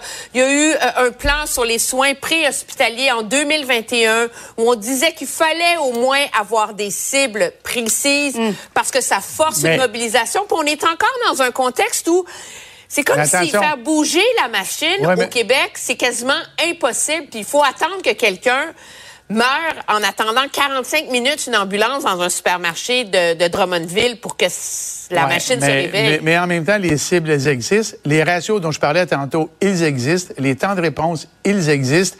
Et à un moment donné, là, il y a deux choses. Il y a la bataille syndicale pour avoir plus d'emplois, lire ici plus d'ambulances sur un territoire où c'est pas nécessairement justifié. Et de l'autre côté, il y a aussi la fatalité. Je donne un exemple très simple. Vous êtes dans une région rurale. Il y a deux, il y a trois ambulances pour un grand territoire où il y en a deux. Ça arrive la nuit il y a un appel, un arrêt cardiaque, et l'ambulance est prise. Il y a deux appels, un accident, une place, un autre arrêt. Ça arrive, ça. C'est impossible d'être dans les temps, dans 100% des cas. L'enjeu, c'est de, s'en approcher. Et il y a des régions où on s'en approche pas. C'est ce qu'on va probablement voir au reportage de ce soir. Mais il y a aussi un problème, des fois, que, tu sais, les problèmes du réseau engendrent d'autres problèmes du réseau. Quand c'est engorgé à l'urgence, on a entendu plusieurs fois des témoignages de, paramédics qui disent, mais là, on vient de perdre deux heures dans une urgence parce que les paramédics ne peuvent pas laisser le patient, là, tant qu'ils n'ont pas signé, il est pris en charge par l'hôpital. Alors, si à l'urgence, ça déborde trop, l'hôpital n'a pas de personnel, il n'y a personne qui est prêt à faire la prise en charge. Donc là, tu as un patient, il est sur civière. Évidemment, une personne qui est en danger de mort, on fera pas ça. Mais des fois, les, paramédics peuvent perdre une heure, deux heures à se tourner les pouces à côté du patient et de sa civière en attendant que l'hôpital soit, plus là, disponible. Dans le problème, là, on retombe dans le problème de la capacité de notre réseau. C'est un grand enjeu et on est très déficitaire sur ce plan-là. Euh, restez là. D'ailleurs, je le rappelle, émission de JE ce soir à 20h. Dans un instant, arrive quand les conservateurs qui tentent de faire porter une partie du blâme et sur le Bloc et sur le NPD. Bien sûr. faut se, se, reporter à la pandémie. Il y avait eu un vote à ce moment-là sur les crédits budgétaires, à savoir est-ce qu'on accorde plus d'argent, plus de millions pour développer l'application Arrivcan. Le NPD et le Bloc québécois avaient voté en faveur. Mario, comment tu appelles ça? Un cadeau pour les conservateurs? Un coup de circuit? Ben, faut mettre le contexte. Tu sais, c'est un petit peu tiré par les cheveux, là. Puis c'est très habile des conservateurs. Ça montre la puissance de leur machine de publicité et de recherche. Un petit peu injuste pour le bloc et le NPD, sincèrement. Mais ils sont sur le cas. Je veux dire, le NPD, euh, le, NPD et les, les, bloqués sont souvent votés avec les libéraux. Moi, je leur ai reproché, par exemple, dans des dossiers là, de l'abaissement des peines de prison pour des crimes par arme à feu, alors qu'à Montréal, tout le monde se plaignait des problèmes de crimes par arme à feu. Le bloc était main dans la main avec les libéraux pour baisser les peines. Donc, il y a des affaires comme ça. Mais bon, dans ce cas-ci, on a vraiment trouvé quelque chose. Mais la publicité est d'une efficacité redoutable. Mm. C'est vraiment bien fait, bien pensé. Et, euh, et c'est pas fini. Le bloc va se faire coller. Le bloc a vraiment pas souvent été attaqué dans l'histoire. Des fois, au moment des campagnes électorales. Mais là, tu as un parti, les conservateurs, qui ont décidé de miner le bloc, de l'attaquer sur le fond. Alors, le bloc est mieux de se préparer une stratégie de réplique. Là. Emmanuel? Oui, parce que le Bloc peut pas seulement dire que c'est bassement populiste puis que ça manque de nuances. À la défense du Bloc, dans un vote sur les crédits, t'adoptes, je veux dire toutes sortes d'affaires. millions de lignes de dépenses, là, tu sais. Fait qu'est-ce que vraiment euh, on peut leur reprocher d'avoir voté contre le 12 millions d'Arrive-Can quand il y avait pour 150 euh, milliards de dépenses dans le truc? Je sais pas. Mais en même temps, moi, quand j'ai entendu le, leader parlementaire du Bloc dire, écoutez, on n'est pas pour scruter chaque dépense, ça, euh, faudrait, oui. Euh, ben, pardon, c'est parce que c'est. Plate, mais payé pour ça. la job de l'opposition. Ils sont payés pour ça. Puis je vous donne un exemple. Si l'opposition euh, à l'époque n'avait pas scruté chaque ligne d'une dépense sur les crédits, on n'aurait pas su qu'à l'époque le fameux registre des armes à feu allait coûter 2 milliards. Donc sont importants les votes sur, sur les crédits. Puis le risque pour le bloc, c'est que là, c'est comme une mise en garde. Là. Ils sont mieux d'aller vérifier toutes les fois où ils ont voté avec le gouvernement, puis de se préparer une réponse pour chacun des cas, parce que moi, je vous promets que le Parti conservateur, cet exercice-là, ils l'ont fait. Inquiétant. Ah, c'est un coup de surprise. Ah oui? Ah oui, absolument. Parce que quand on est dans l'opposition, là, on lit ligne par ligne les crédits. Puis le problème qu'on a, là, c'est qu'en général, on ne sait pas exactement ce que le chiffre veut dire ou le ligne, le texte qui est à côté, ce qu'il veut exactement dire. Alors que dans l'exemple qui est montré dans cette excellente vidéo-là, c'est arrive calme, c'est écrit tel quel, 12 mm. millions, deux fois. Alors, c'est ça leur job. La job, c'est de trouver l'aiguille dans la botte de foin. Parce que quand on est au gouvernement, là, ce qu'on présente à l'opposition dans le budget, c'est une botte de foin. Trouvez-la l'aiguille. Bien là, elle était écrite noir sur blanc. Alors, c'est un coup de circuit. Dans le fond, Mario, est-ce qu'on va réellement savoir ce qui s'est passé avec Arif Khan? Crois-tu? Ben, on va savoir des. Ben, on saura peut-être jamais tout. Mais moi, d'abord, euh, moi, je, suis de ceux qui pensent qu'à la fin, il va y avoir des accusations criminelles. Moi, je pense que la GRC débarque là-dedans, puis il va arriver de quoi. Donc, je pense qu'on va en savoir des bouts. C'est sûr qu'il y, a une part de mystère, parce que je sais pas si vous avez vu dans les dernières heures, les deux fonctionnaires qui ont comme été tassés, qui ont comme été ceux qui ont les boucs émissaires, qui ont payé le prix. Eux, ils pointent du doigt les autres, leurs patrons de l'époque, disent tout le système, il n'y avait pas de gestion. Alors, euh, ils disent qu'ils n'avaient pas le pouvoir d'approuver des, budgets, Emmanuel. c'est un enjeu de feuille de temps non justifié, cette affaire-là. Oui, mais moi, je pense qu'on va finir par le savoir, mais ça va prendre du temps. Moi, j'ai toujours gardé en tête les débuts du scandale des commandites où la seule question, c'est un rapport euh, de 500 000 de groupe Action avec euh, des rapports photocopiés. Puis, tu sais, ça, c'est un gaspillage, mais c'est à force de gratter que les partis d'opposition ont fini par mettre ensemble, si on veut, les morceaux du casse-tête. Là, il y a assez d'enquêtes parlementaires, assez d'enquêtes qui sont en place que oui, on va finir par, euh, par avoir un meilleur portrait qui va coller au gouvernement, bien sûr. On le rappelle, on est passé de 80 000 à autour de 60 millions de dollars, parce qu'on connaît même pas le montant exact. Emmanuel euh, Latraverse, Mario Dumont, Gaétan Barrette, merci à vous trois. Bonne soirée. Au revoir. Au revoir. Ici Foirier à la... Mario Dumont. Une feuille de route impressionnante. Un curriculum vitae aussi long que le pont de la Confédération. C'est une histoire un peu... Euh, ça fait un peu euh, conte, euh, ou, histoire de pirate, là, mais il y a vraiment un bateau. En fait, les histoires ont existé de, de, trésors sur des galions, sur des bateaux où les Espagnols ramenaient l'or chez eux. Et il y en a un qui a coulé. Le San Rosé qui a coulé il y a trois siècles dans les Caraïbes et on dit qu'il était rempli On a l'image de coffre au trésor d'or et de pierres précieuses. Et si on en parle aujourd'hui, c'est parce qu'il a été retrouvé, localisé en fait. Et donc, euh, les plongeurs vont commencer, semble-t-il, euh, en avril, euh, des travaux d'extraction par robot des objets qui sont à l'intérieur. Euh, ça fascine évidemment tout le monde de la plongée. On en parle avec Sébastien Pelletier, président de l'organisme Les Plongeurs d'épaves techniques du Québec. Bonjour, Monsieur Pelletier. Bonjour, M. Dumont. Ça doit vous faire rêver, cette affaire-là, là? Absolument. C'est euh, des épaves euh, formidables. C'est malheureusement on n'a pas la chance d'avoir des épaves comme ça dans nos eaux, mais celle-là est inaccessible pour les plongeurs. Elle se trouve à plus de, de 600 mètres de profondeur. Donc, euh, Donc, c'est pour ça que c'est des robots? oublier. Oui, oui, on pourrait envoyer des humains, mais ça serait la limite de l'intervention humaine euh, avec énormément de contraintes de décompression.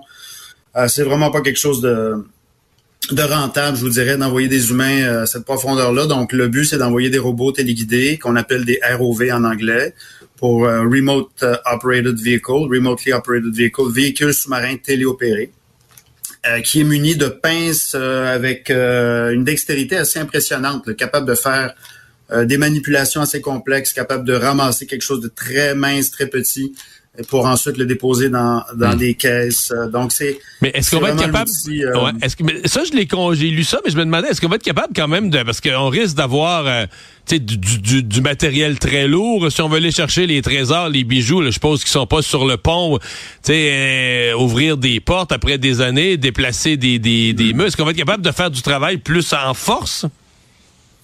Oui, ben, ce qui arrive, c'est que l'épave étant assez âgée, euh, le bois est quand même quand même en état. En fait, l'état général de l'épave est pas est pas sensationnel. là. On parle de, je pense qu'il reste la proue. Euh, l'épave en fait a été, été découverte en 2015.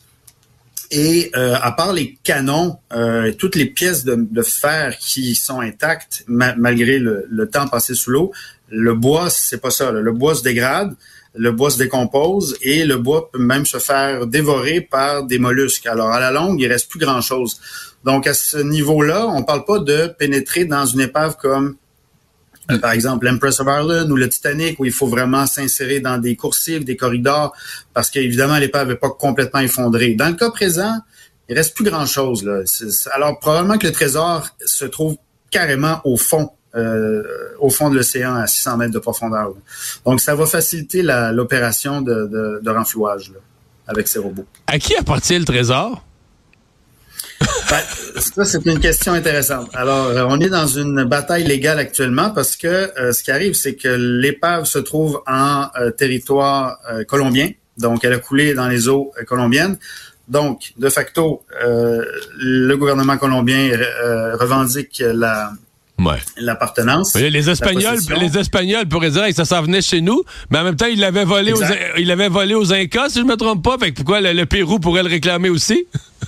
Ben, la Bolivie, en fait. La Bolivie, euh, comme vous dites, vous, vous avez nommé l'Espagne et, euh, et, et moi, je vous dis la Bolivie. La Bolivie qui dit, ben, ce sont nos richesses qui ont été pillées. Et l'Espagne dit, ben, c'est notre bateau. Et l'Espagne a en quelque sorte raison parce qu'elle s'appuie sur un jugement de l'UNESCO, une loi de l'UNESCO qui dit que justement le, le navire a le droit d'être euh, peut, peut être revendiqué parce que c'est le, le, le bateau, c'est le pavillon en fait qui, qui, qui, qui détermine la revendication. Ouais, mais si tu viens d'aller piller les, si tu viens d'aller piller les richesses d'un autre peuple, là, euh, c'est ça, c'est gênant à revendiquer un petit brin, là. Ouais, mais vous savez, euh, il y a pas beaucoup de gêne dans le milieu Ah, légal. hein. ah, on ah, on s'appuie sur des lois et puis c'est à qui a le meilleur, la meilleure interprétation de la loi en fait. Donc on est dans, on est dans cette espèce de dispute légale actuelle. Pardon, Ouais. dans cette dispute légale actuellement. Donc euh, ça va être intéressant de voir qui euh, qui va avoir le dernier mot. Mais pour l'instant, on, on voit que ça va être des travaux considérables. Et le, le butin est, est d'une valeur considérable. On parle de plusieurs milliards de dollars de nos jours. J'ai Donc, lu, l'or entre 10 l'or et les 15 pierres précieuses, c'est ça, c'est ça, l'or et les pierres précieuses, là, on parle de valeurs euh, vraiment débiles, là. Ben, c'est 200 tonnes d'or et oui d'or et d'argent. Donc déjà en partant, je ne sais pas s'ils vont être en mesure de récupérer la totalité de la cargaison.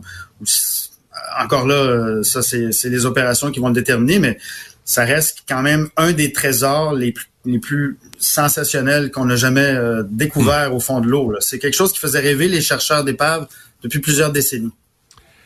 Est-ce que euh, combien de temps ça va prendre? Est-ce qu'on a une idée de, l'ampleur de l'opération ou c'est en la commençant après quelques jours qu'on va avoir une meilleure idée de de, l'état de progression? Ou est-ce qu'on a déjà une, approximation de combien de temps avant d'avoir ramassé tout ce qui est précieux là? En général, des opérations comme ça, ça, ça s'étale sur plusieurs jours, sinon des semaines. Et tout dépend évidemment de la météo. Hein. Si vous avez une mauvaise météo qui collabore pas bien, ben évidemment les opérations doivent être suspendues pendant un certain temps. Euh, ensuite, euh, oui, ben, ça va dépendre de l'efficacité euh, des, des véhicules et, leur capacité à récupérer le matériel. Alors, question de pas échapper, pas échapper les Legos quand on est à 5 mètres de la surface. Alors, c'est sûr que ça va être ça va être une grosse opération qui peut s'étaler sur plusieurs jours, sinon semaines, selon moi, mais tout dépend de, de ce qu'on a l'intention de remonter. Là. C'est une opération qui soit surveillée de près dans le monde entier. Donc, ça va se passer à partir du début euh, avril. Sébastien Pelletier, merci d'avoir été avec nous. Le plaisir, M. Dumont. Probablement capable de vous battre à n'importe quel jeu de société, Mario Dumont. En débattant des enjeux de société. On parle sport avec euh, Jean-François Barry. Euh, pas facile la partie d'hier pour le Canadien, Jean-François. Tu l'avais prédit, par exemple.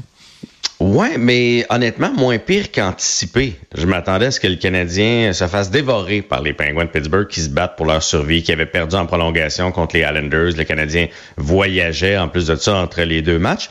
Mais finalement, le Canadien était dans le coup jusqu'en milieu de deuxième période, jusqu'à cette pénalité de Brendan Gallagher. Et là, les deux buts en 21 secondes.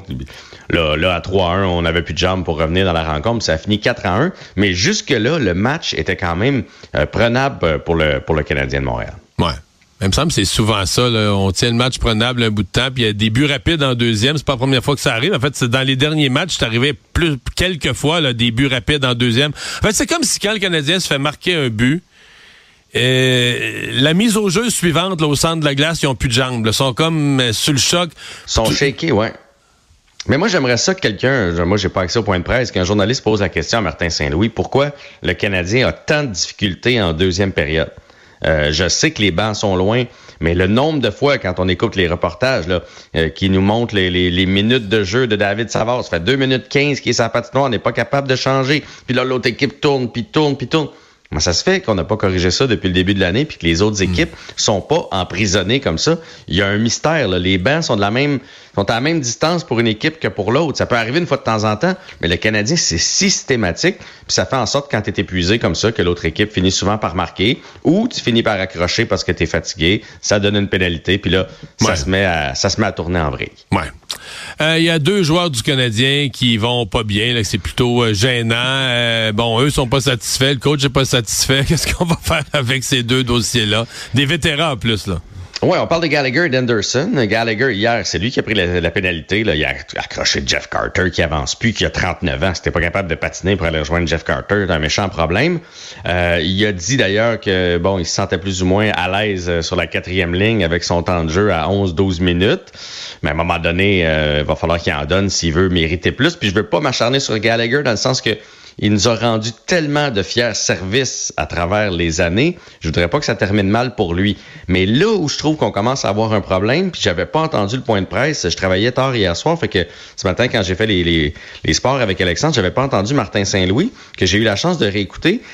Quand on lui a parlé de Brandon, il a dit, ben, c'est une pénalité, évidemment, qu'il aurait pas dû prendre, mais Brandon le sait. Mais là, à un moment donné, il va, il va falloir être redevable de ses actions. Là. Ça fait combien de fois qu'il dit ça euh, à propos de Brendan Gallagher? Trois, quatre fois certains depuis le début de l'année qui coûte cher avec des pénalités en fin de, souvent c'est en fin de troisième période. C'est rarement des pénalités qui vont priver d'un but. Mais c'est toujours euh, pour la même raison, c'est qu'il est plus capable de patiner. Donc il reste juste le choix de s'accrocher au-delà de l'autre joueur. C'est, il, prend toujours la même punition en fait. Là. Exact. Mais là, c'est parce que ça, ce genre de réponse-là, puis il a un peu fait la même chose avec Anderson. Quand les journalistes disent Anderson, ils ont posé la question directement cette semaine. Euh, en début d'année, tu nous disais que bon, il ne mettait pas dedans, mais il travaillait tellement fort, puis il fait plein d'autres choses sur la patinoire. Là, on le voit moins. T'expliques ça comment? Puis là, là, tu vois qu'il il veut pas se mettre ses vétérans à dos, puis là, il est ménage. Mais je sais pas comment c'est géré à l'interne, mais il y a rien de pire, à mon avis, pour un vestiaire. Parce qu'à un moment donné, si tu veux pénaliser un plus jeune qui prend une pénalité stupide, ben le plus jeune, il va dire quoi? Il va dire, ben oui, mais... Gallagher, Gallagher, a fait la même chose, puis tu sais, t'as rien dit, là. pourquoi moi... Tu sais, Chakai, quand il prend un 2 un peu stupide, pourquoi c'est grave, puis puis pourquoi Gallagher, c'est pas grave, tu sais. Fait qu'à un moment donné, cette gymnastique-là, là, je comprends, il y a une lettre sur son chandail, puis pour l'instant, je pense qu'il n'y a pas personne dans l'équipe qui va aller le crucifier pour ça. Et tout le monde sait ce qu'il a donné pour le Canadien. Mais avant longtemps, ça va être une difficile gestion pour, pour Martin Saint-Louis parce que tu veux donner l'exemple, puis tu veux pas hmm. faire suer tes vétérans. Fait que c'est, la ligne est mince. Tu sais, à l'émission JC à TVA Sport, que j'écoute des fois en rediffusion, mais le débat de la semaine, puis je dirais que c'est comme le débat qui émerge de cette fin de saison qui veut plus rien dire. C'est est-ce que le Canadien s'améliore vraiment? Là, au classement, ils ont le même nombre de points qu'à pareille date l'année passée.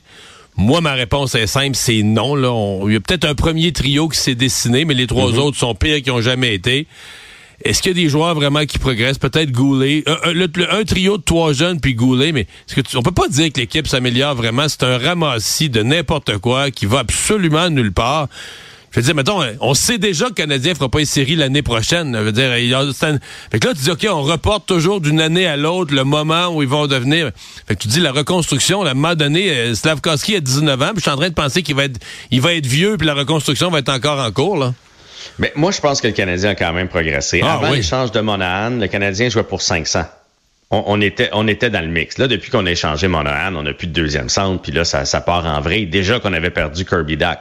Fait que je trouve que cette année est difficile à évaluer parce que tu pas eu Dak pour toute la saison. Tu n'as pas eu New Hook pendant un bon bout. Puis là, on a échangé Monahan. Si tu mets Dak depuis le début de l'année, probablement que le Canadien, présentement, est encore en train de se battre avec les Pingouins puis les, les Capitals. Fait que moi, je pense qu'on a quand même progressé. On n'a pas progressé autant. Puis les Moses de blessure rendent l'évaluation de l'équipe très, très, très difficile.